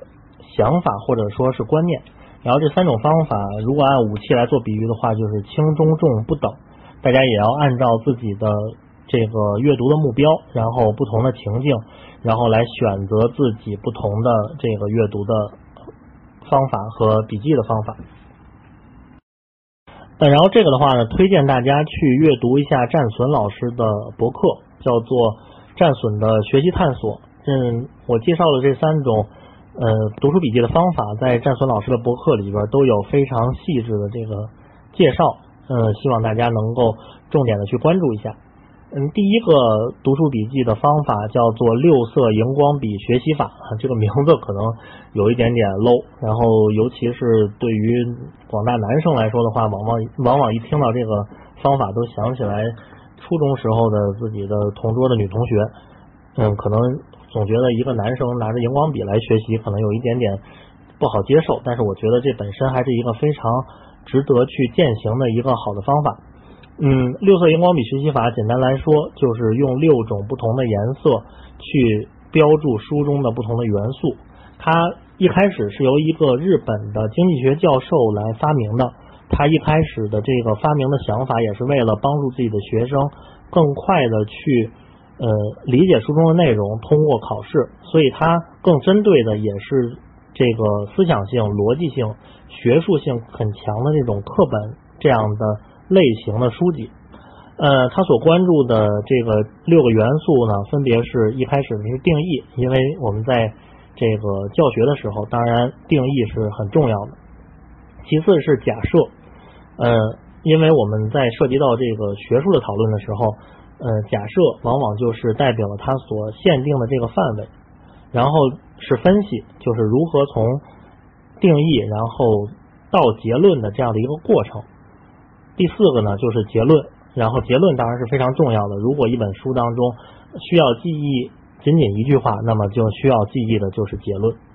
呃，第五和第六就是我们。因为它更多讲的是，比如说经济学的内容，所以讲到了很多的方法、很多的理论。这些方法理论总有自己适用的范围和自己不适用的范围，那么就是这些方法理论的优点和缺陷。那么你在阅读的过程当中，就去寻找这些元素，同时用不同颜色的荧光笔把它画出来。呃，这样的好处就在于，第一，就是它会迫使你在阅读的时候更加用心的去思考；然后第二呢，就是在阅读的之后，当你画完了之后，这个这篇文章或者是这本书就变成了你已经经过处理的一个文献。那么，不论是你翻回头来去将它使用，或者是去重新复习的时候，也会更快的定位到重点。我觉得这个方法首先是适用于我们对于这种课本、对于这种学术性很强的书籍的这个阅读。同时，第二点，它也非常适用于我们每天在处理大量信息类的的时候的一种使用。比如，就我个人的例子来说，我呃从事的是电气专业，然后从事的是一个工科，每天可能会接触到很多的这种新的产品、新的。方法新的理论，那么我在阅读这些，比如说文献的时候，可能就会用这个六色荧光笔学习法。呃，当然不会刻意求全。然后我更多关注的第一个是定义，就是比如说你这个产品它能做什么，呃，它是什么。然后结论就是这个产品它能做什么。然后同时有优点和缺陷。可能读完，然后经过这个荧光笔的处理之后，这篇文章，然后我就把它给储存起来了。那么。在以后，比如说面对一个新的工程的时候，可能我想到这个产品有可能能够在这个工程当中去进行使用，那我就把这篇文章调出来，然后来跟这个工程的特点进行比对，它的它能够实现的功能能不能够满足我的要求，它的优势能不能符合这个工程，那么它的劣势在这个工程里边是不是可以来呃忽略的？然后，所以这样的话，我觉得这个六色荧光笔学习法还是非常好的一个。我们在处理大量的信息类文章的时候，然后来使用的一个方法。第二个想要分享给大家的读书笔记的方法，是国内很著名的一个推广阅读的组织，叫做拆书帮，他们所呃倡导的一个方法叫做 RIA 读书法。嗯，同时这个方法也是在战存老师的博客上面有很细致的介绍，大家欢迎去阅读一下。嗯，这个方法简单来说分为了三个步骤，第一个是 R，就是通过阅读。第二个是爱，就是用自己的话来重述知识、内化嗯书中的内容。然后第三个就是 A，就是将书中的内容和自己的经验所联系起来的。那么这个爱其实单分出来也是一个学习方法，叫做费曼学习法。大家应该是，尤其是在知乎上的，可能大家会更有了解一些费曼学习法。嗯，据说是由美国物理界的大牛费曼然后来发明的。它的操作方法，简单来说就是你面对一张纸，然后上面写上你想要去理解或者说内化的这个理论和方法。那么面对这张纸，就假设是你面对一个不了解这个领域的门外汉，然后来向他来解释这个理论和方法。比如说，如果我想要理解费曼学习法，那么我就在一张纸上，然后写上费曼学习法，然后就把我刚才所说的这些费曼学习法是费美国物理学界大牛费曼所发明的，然后帮助我们来内化某些知识理论和方法，它的操作方法是等等等等，就把这些话写下来。当你可以完整的把这个叙述顺下来的时候，就代表你对于这个概念、这个理论已经有了一定的理解。同时，他还要求你重新审视你这一篇叙述，然后进行一个修改，按照以下的三个标准。第一个就是，呃，这篇我的叙述是不是足够的有系统性，有没有能够更加的把它归纳的更有逻辑，而不是更混乱。呃，第二点就是我在这个叙述当中有没有用到太多的这种专有名词，是不是真的可以让门外汉能够理解，能不能够把一些专业的术语替换成更有这个更普遍的这种通俗的语言？然后第三就是我这篇叙述是不是足够的简练，能不能够将它适当的删减，让它变得更加的简短？当你能够按照这三条标准对自己的叙述又进行一个呃修改之后，那么你对于这个概念的理解就会更。加深到一个新的境界。然后第三点就是这个 RIA 其中的这个 A，然后也是我觉得这个方法当中最有效或者说最值得推广的一个环节，就是将你所内化的理论概念和自己的生活经验相连接的这样的一个过程。那么它又分为了两个步骤，一个是 A 一，一个是 A 二。A 一就是我所 理解的这些理论和方法，去和我过往的经验进行一个对比。我之前遇到了哪些问题是可以通过这个方法来解决？我之前遇到的哪些情况是可以用这个理论来分析？呃，然后同时又有一个 A 二，就是对自己今后的这个生活去进行一个展望。当我遇到哪些问题的时候，我可以用这个方法来解决。当我遇到哪些情况的时候，我可以用这个理论来分析。所以，我觉得这个 R A 读书法其实最好的一点，就是因为它往往可以直接导出一个你的下一步的行动，它能够帮助你很快的将书中的内容变成实践，变成输出，也就更容易能够帮助你，呃，掌握书中的内容，同时利用这个书中的内容去改善自己的状态。同时，我觉得第二点，这个 RIA 读书法值得推荐的一个理由，就是因为这个方法可能它所适用的范围更广一些，不论是思想性、知识性、逻辑性很强的书籍，或者甚至于说是历史小说，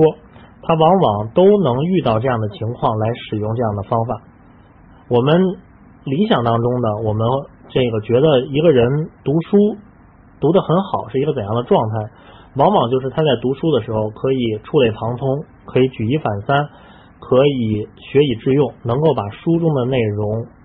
应用到自己的生活当中，让自己变得更好。那么通过不断的去实践这个 RIA 读书法，也会让大家也达到我们这个理想当中的这样的一个状态。所以这个方法还是非常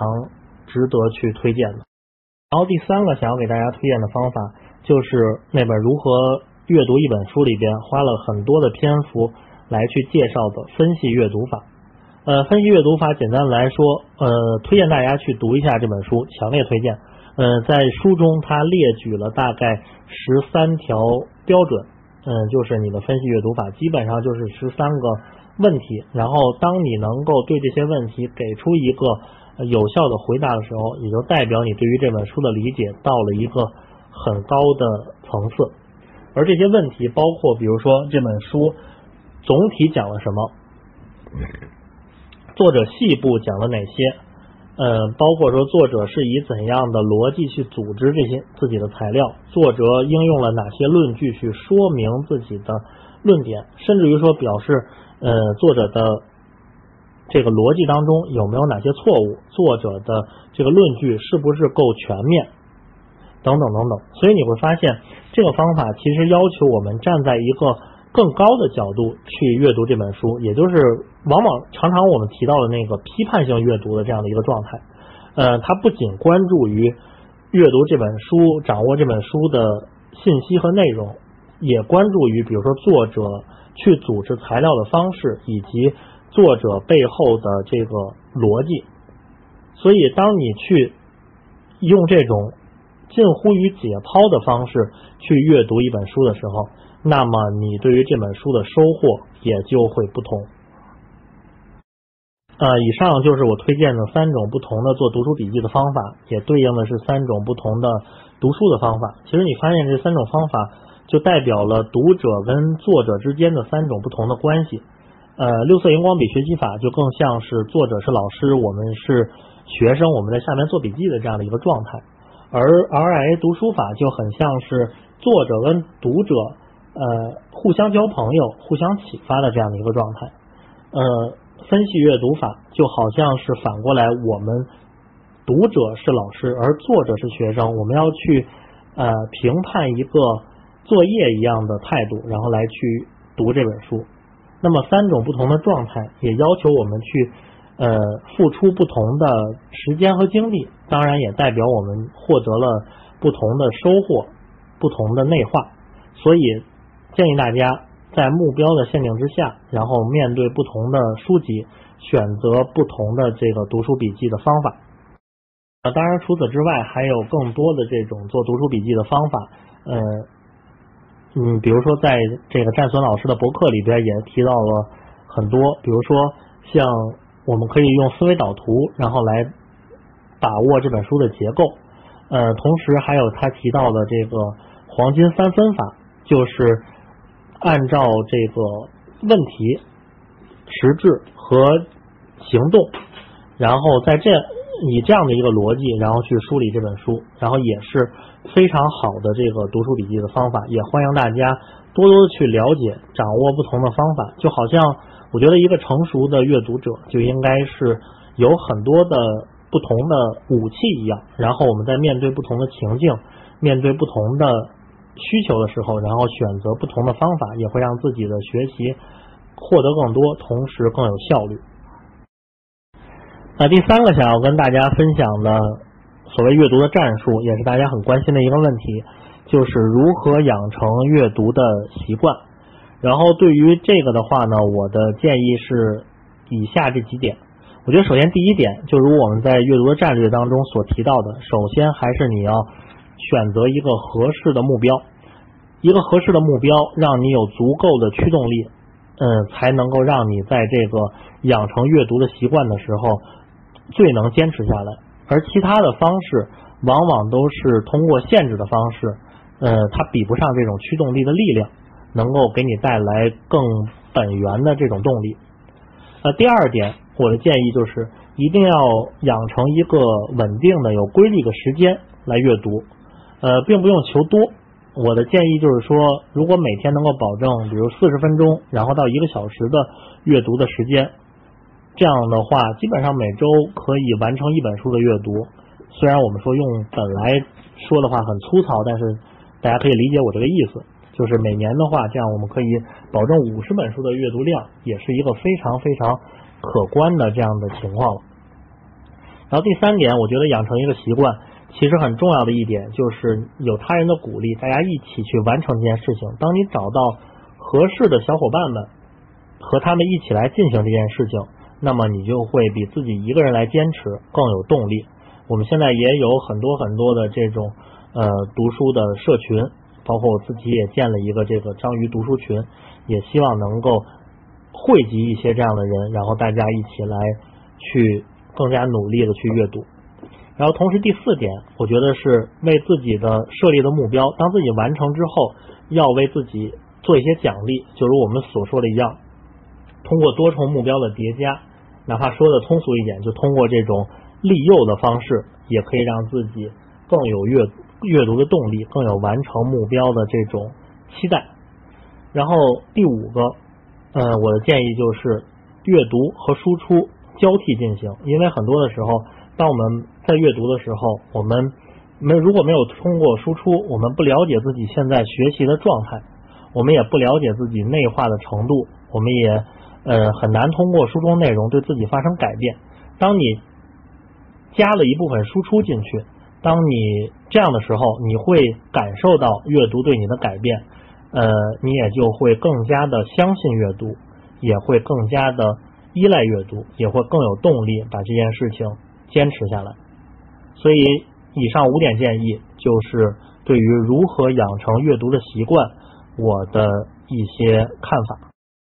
第四个想要跟大家分享的阅读的战术，也是大家比较关心的问题，就是。嗯，读书应该读几遍？我们对一本书要通过几遍的阅读，才算能够对它有一个更好的掌握。呃，我的看法是这样，不敢说是几遍，至少我觉得对一本书，我们可以经历这三种不同的状态。首先，第一个就是对于这本书产生一个基本的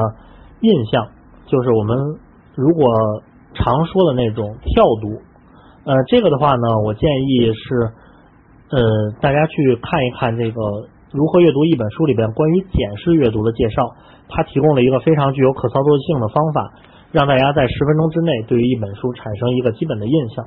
当然，在这个阶段，我们也可以不依靠阅读，不依靠自己的判断，也可以是如刚才所说，是看大牛的推荐，或者是看更多人的评分，以及去阅读一些这个关于这本书的这个精炼的这种介绍，然后总之是对于这本书有一个粗浅的但是全面的印象，然后来决定我们要不要进一步的去进入下一个阶段的阅读。而第二个阶段就是我们对于这本书的基本的脉络的一个全面的掌握，也就是我们常说的呃略读或者说速读的这样的一个阶段。就是在这个阶段之内，我的看法是不要纠结于细小的问题，你可以有疑惑，然后在它那块标注下来，但是不要停下来，而是呃从头到尾的进行一次阅读，对于这本书的。呃，所有的概念，然后有一个大致的了解。其实一本书往往就像一个城市一样，然后当我们刚进去的时候，总要对它的整个的这个结构，或者说有一个这个全面的认识。比如说，对于北京，我们说有东城、西城，有二环、三环、四环。然后之后，我们对于自己根据自己的需要，然后再去进行更深入的阅读，就好像我们在这个城市里边去专门的再去寻找。我们想要去的地方，那么就更有动力，也就更有这个呃效率。呃，那么第三个阶段，我的建议就是通过呃结合自己的输出，在自己目标的要求之下，然后专门的去内化这个知识的阶段。那么在这个阶段，我的建议就是不以这个变数，然后来作为自己的这个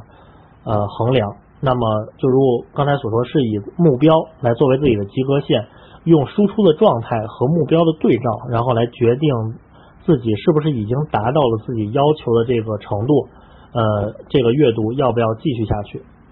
所以这三个阶段，一个粗浅的认识，一个全面的呃了解，然后之后是一个输出和呃目标的对照，这三个阶段就是我对于这本书。嗯，要读几遍的这样的一个看法。当然，对于每本书来说，我们可能都不一定要走完这三个阶段。可能一些很多的书籍在第一个阶段就被我们淘汰掉了。有的书籍在我们第二个阶段，我们全面的对它有一个了解之后，可能发现它很难去付诸于应用，或者很难为我们带来呃目标的这种满足。那么，可能我们也要去有意识的将它去。呃，放在一边，所以精挑细选，选择自己对目标最重要的，然后你才能够获在阅读当中获得更多。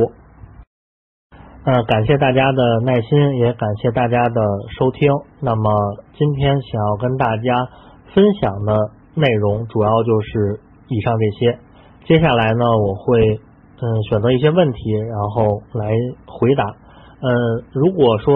比如说在今天的这个。live 当中，然后大家来不及提问的，或者是一些呃没有拿到这个提问权限的，然后接下来呢，我会比如说大家可以通过呃知乎私信的方式，或者是呃关注我的这个微信公众号叫章鱼读书，然后通过留言的方式，然后来向我提问，我也会尽自己的所能，尽量的去回答大家的这些问题。呃，我也会尽快的将今天所跟大家分享的这些内容整理成文字，发布在自己的公众号和专栏当中，然后方便大家来呃回看，然后我们也一起来讨论，一起来让这个系统更加的优化。同时，包括今天分享当中我提到的一些呃引用的文章，比如说战损老师的博客，或者是我们所说的这个这个。呃，出版社的这篇评判等等这些，我也会汇总成一个文章，然后发布在这个专栏里边，然后方便大家来查找。呃，谢谢大家的耐心，也谢谢大家对我的支持，谢谢大家。嗯，会每天都读书，其实也基本上就保证每天有一个小时的阅读时间，可能周末会更多一些，然后这样的话保证。每周有十个小时的阅读时间，大概能读完两本书，然后这样的一个状态。呃，阅读的范围领域，就因为我，比如说对于阅读的目标可能更更多一些吧，就是呃，比如说除了从书中获得乐趣，呃，读一些小说，读一些自己感兴趣的，然后包括说自己专业的东西，然后尤其因为这段时间以来跟大家去分享关于。阅读的方法等等，所以最近很多关注的就是如何读书的这一类书，在这方面读的很多。嗯，这个的话实在是不好意思，因为嗯是自己然后用业余时间来去运营这样一个群，倒不是说这个群不能容纳更多的人，可能是因为大家输出的作品我需要去呃整理，然后同时还要有一个这个反馈的等等这些，所以自己的时间和精力有限，所以就很难去呃让这个群扩张，就。只能让它大致保持在现在的这样的一个规模。嗯，怎样对写作最有益？我觉得其实，呃，应该说我们学习任何一个技能都是要从模仿开始。所以我的建议是你先去找到适合自己口味的，你想要去成为的那样的一个作家的模板。然后其实不必求多，而是以精为主。然后就可以依照刚才我推荐的，比如说分析阅读这样的方法，因为你是要去掌握它行文、去组织语言的等等一些方法，你就必须要去除了了解它文中的信息以外，你还要去以一个解剖的方式去看到这个文章背后的更多的东西。这样的话，可能对你的这个写作是最有益处的。那这个问题很有意思。然后在佛教禅宗里边有这样的一个公案，就是有一个著名的就算传说吧，呃，有弟子去问达摩祖师说：“祖师，我的心不安，我该怎么办？”然后达摩祖师的回答很有意思，说：“你把你的心拿来，我来替你安。”然后这样的一个公案是什么意思呢？就是我们往往会处在这样的一种焦虑的情况当中，但是如果我们更多的去思考，认清楚我们面对的问题，认清是哪些问题让我们焦虑，然后往往我们也可以看到解决的办法。那么那个时候，可能我们的焦虑就消失了，我们的心也就安下来、静下来了。所以对于您的情况也是一样，如何静心？那你就是把你的心能拿出来，那么它自然。看到了你的方向，看到了你的问题，那么你的心也就自然静下来了。呃，这个方法很好，我我也学习到了。那这个是算是您对于我的帮助，我觉得挺好。我以后也想要去实践一下这个技巧。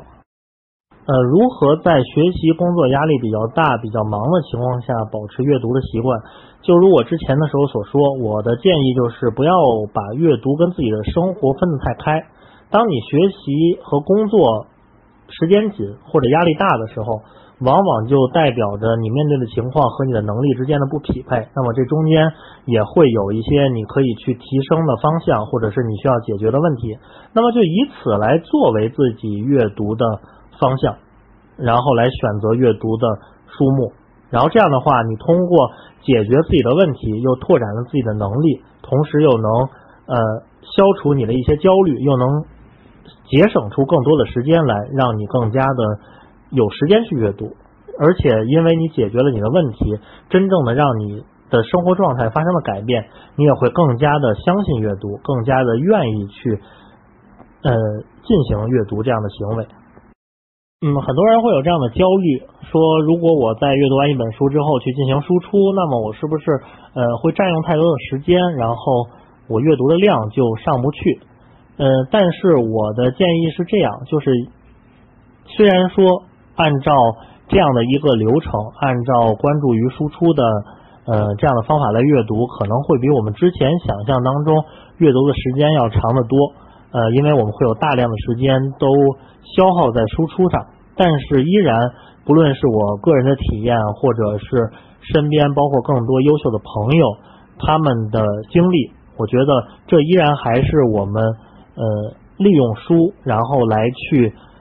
改变自己，让自己成长最最有效率的方式。所以我还是更建议关注自身，至少关注输出。如果仅仅是追求。这个输入的量的话，就很容易呃陷入我之前说到那个集邮式阅读的这样的一种这个误区当中。它虽然是你看多了很多，但是你真正可以用到的很少。我们常说的就是听过了很多道理，却依然过不了过不好这一生，可能就是因为这样的一个原因嘛。呃，在阅读过程当中已经出现焦虑的情况，嗯，在我看来，往往焦虑的来源是，比如说理解，或者是记忆，或者是不知道如何去应用。那么这些焦虑往往都可以通过输出的方式来解决。你利用输出，然后将书中的知识更加的内化，也就帮助于自己更好的去理解和记忆。然后你通过输出，也就找到了一个相当于是应用的方向。往往你在更多的输出之后，可能也就可以缓解自己已经拥有的这些焦虑。呃，这个范围很广，因为针对不同的书籍的领域，然后可能推荐的人也不一样。比如说，在阅读领域或者说学习方法的领域，我觉得当之无愧的就是战损老师，然后推荐大家来关注。至于说可能更广的这种阅读，或者说呃相对比较闲情的阅读的话，我觉得比如像呃马伯庸、马亲王，然后张家伟。张公子都是这其中非常有这个阅读的这个值得我们去关注的口味的，同时还有一位知友叫做王恒同，可能这最近一段时间他特别的不太活跃了，但是我觉得他之前的回答真的是写的特别好，然后不论是写说有哪些纸。枕边书来推荐，然后包括说推荐那些写闲情或者说写这个吃的这些书籍，我觉得他的这个阅读的口味都嗯是我比较喜欢，然后和欣赏的啊。还要补充一个，就是大家可以在这个知乎上搜到的叫读库老六，他是读库的创始人，也是在编辑界或者说这个出版界嗯。非常非常出名的张立宪老师，他我觉得他在做书的这个领域、出版的领域以及阅读的领域，他的这个嗯审美或者说他的口味都非常非常好，所以他做出来的读库系列以及他们出版的书籍都是我特别特别喜欢的这样的书籍。然后，但是他在知乎上的关注度好像并不是特别高，这也让我也很。很遗憾，所以希望大家能够多多的去关注他。嗯，需要什么？这个提法可能有一点空泛，然后我就按照我的理解来回答。我觉得在阅读教材的时候，更多的时候其实还是要去关注你的目标，关注你的应用。那么，比如说，如果你的阅读教材仅仅是为了应试考试的通过，那么你就更针对的，比如说是往年的。习题更多的这些原题，然后和你心中想要去达到的这个分数，然后更重点的去掌握这些一个一个的知识点，哪些知识点更能够得分，那么就是你更需要去关注和掌握的。那么，嗯，做完习题之后，达到你心中预想的那个分数，也就是你的学习到达了你理想的那个阶段。呃，如果你阅读教材可能是为了提升一个技能，那么也不妨设立一个目标，比如说，呃，学习编程，那么我希望用编程来做出一个怎样的作品，或者是等等这些，以这些目标，然后来去推动自己，也比针对于比如说书的结构，然后一点一点的吃，可能更容易把握自己学习的状态，也更容易让自己有驱动力。嗯，OK，时间也不早了，然后也希望大家早点休息。那么今天的这场 live 分享，那我们就先到这里告一段落。我也会回头继续去关注大家的这些问题，然后比如说在知乎上以专栏的形式或者以其他的形式，尽量的去为大家解答这些问题。大家有接下来，比如说对于我们这些分享在实践的过程当中有更多的问题。欢迎向我进行知乎私信的提问，或者是关注我的微信公众号“章鱼读书”，然后在里边去留言，我也会尽自己的最大的能力去为大家解答这些问题，然后同时希望我们在阅读的道路上边互相帮助，更加的能够走得更远，走得更好。谢谢大家对我的支持，也谢谢大家今天晚上的耐心，谢谢。众筹知乎 Live QQ 三零八零零二八零八零。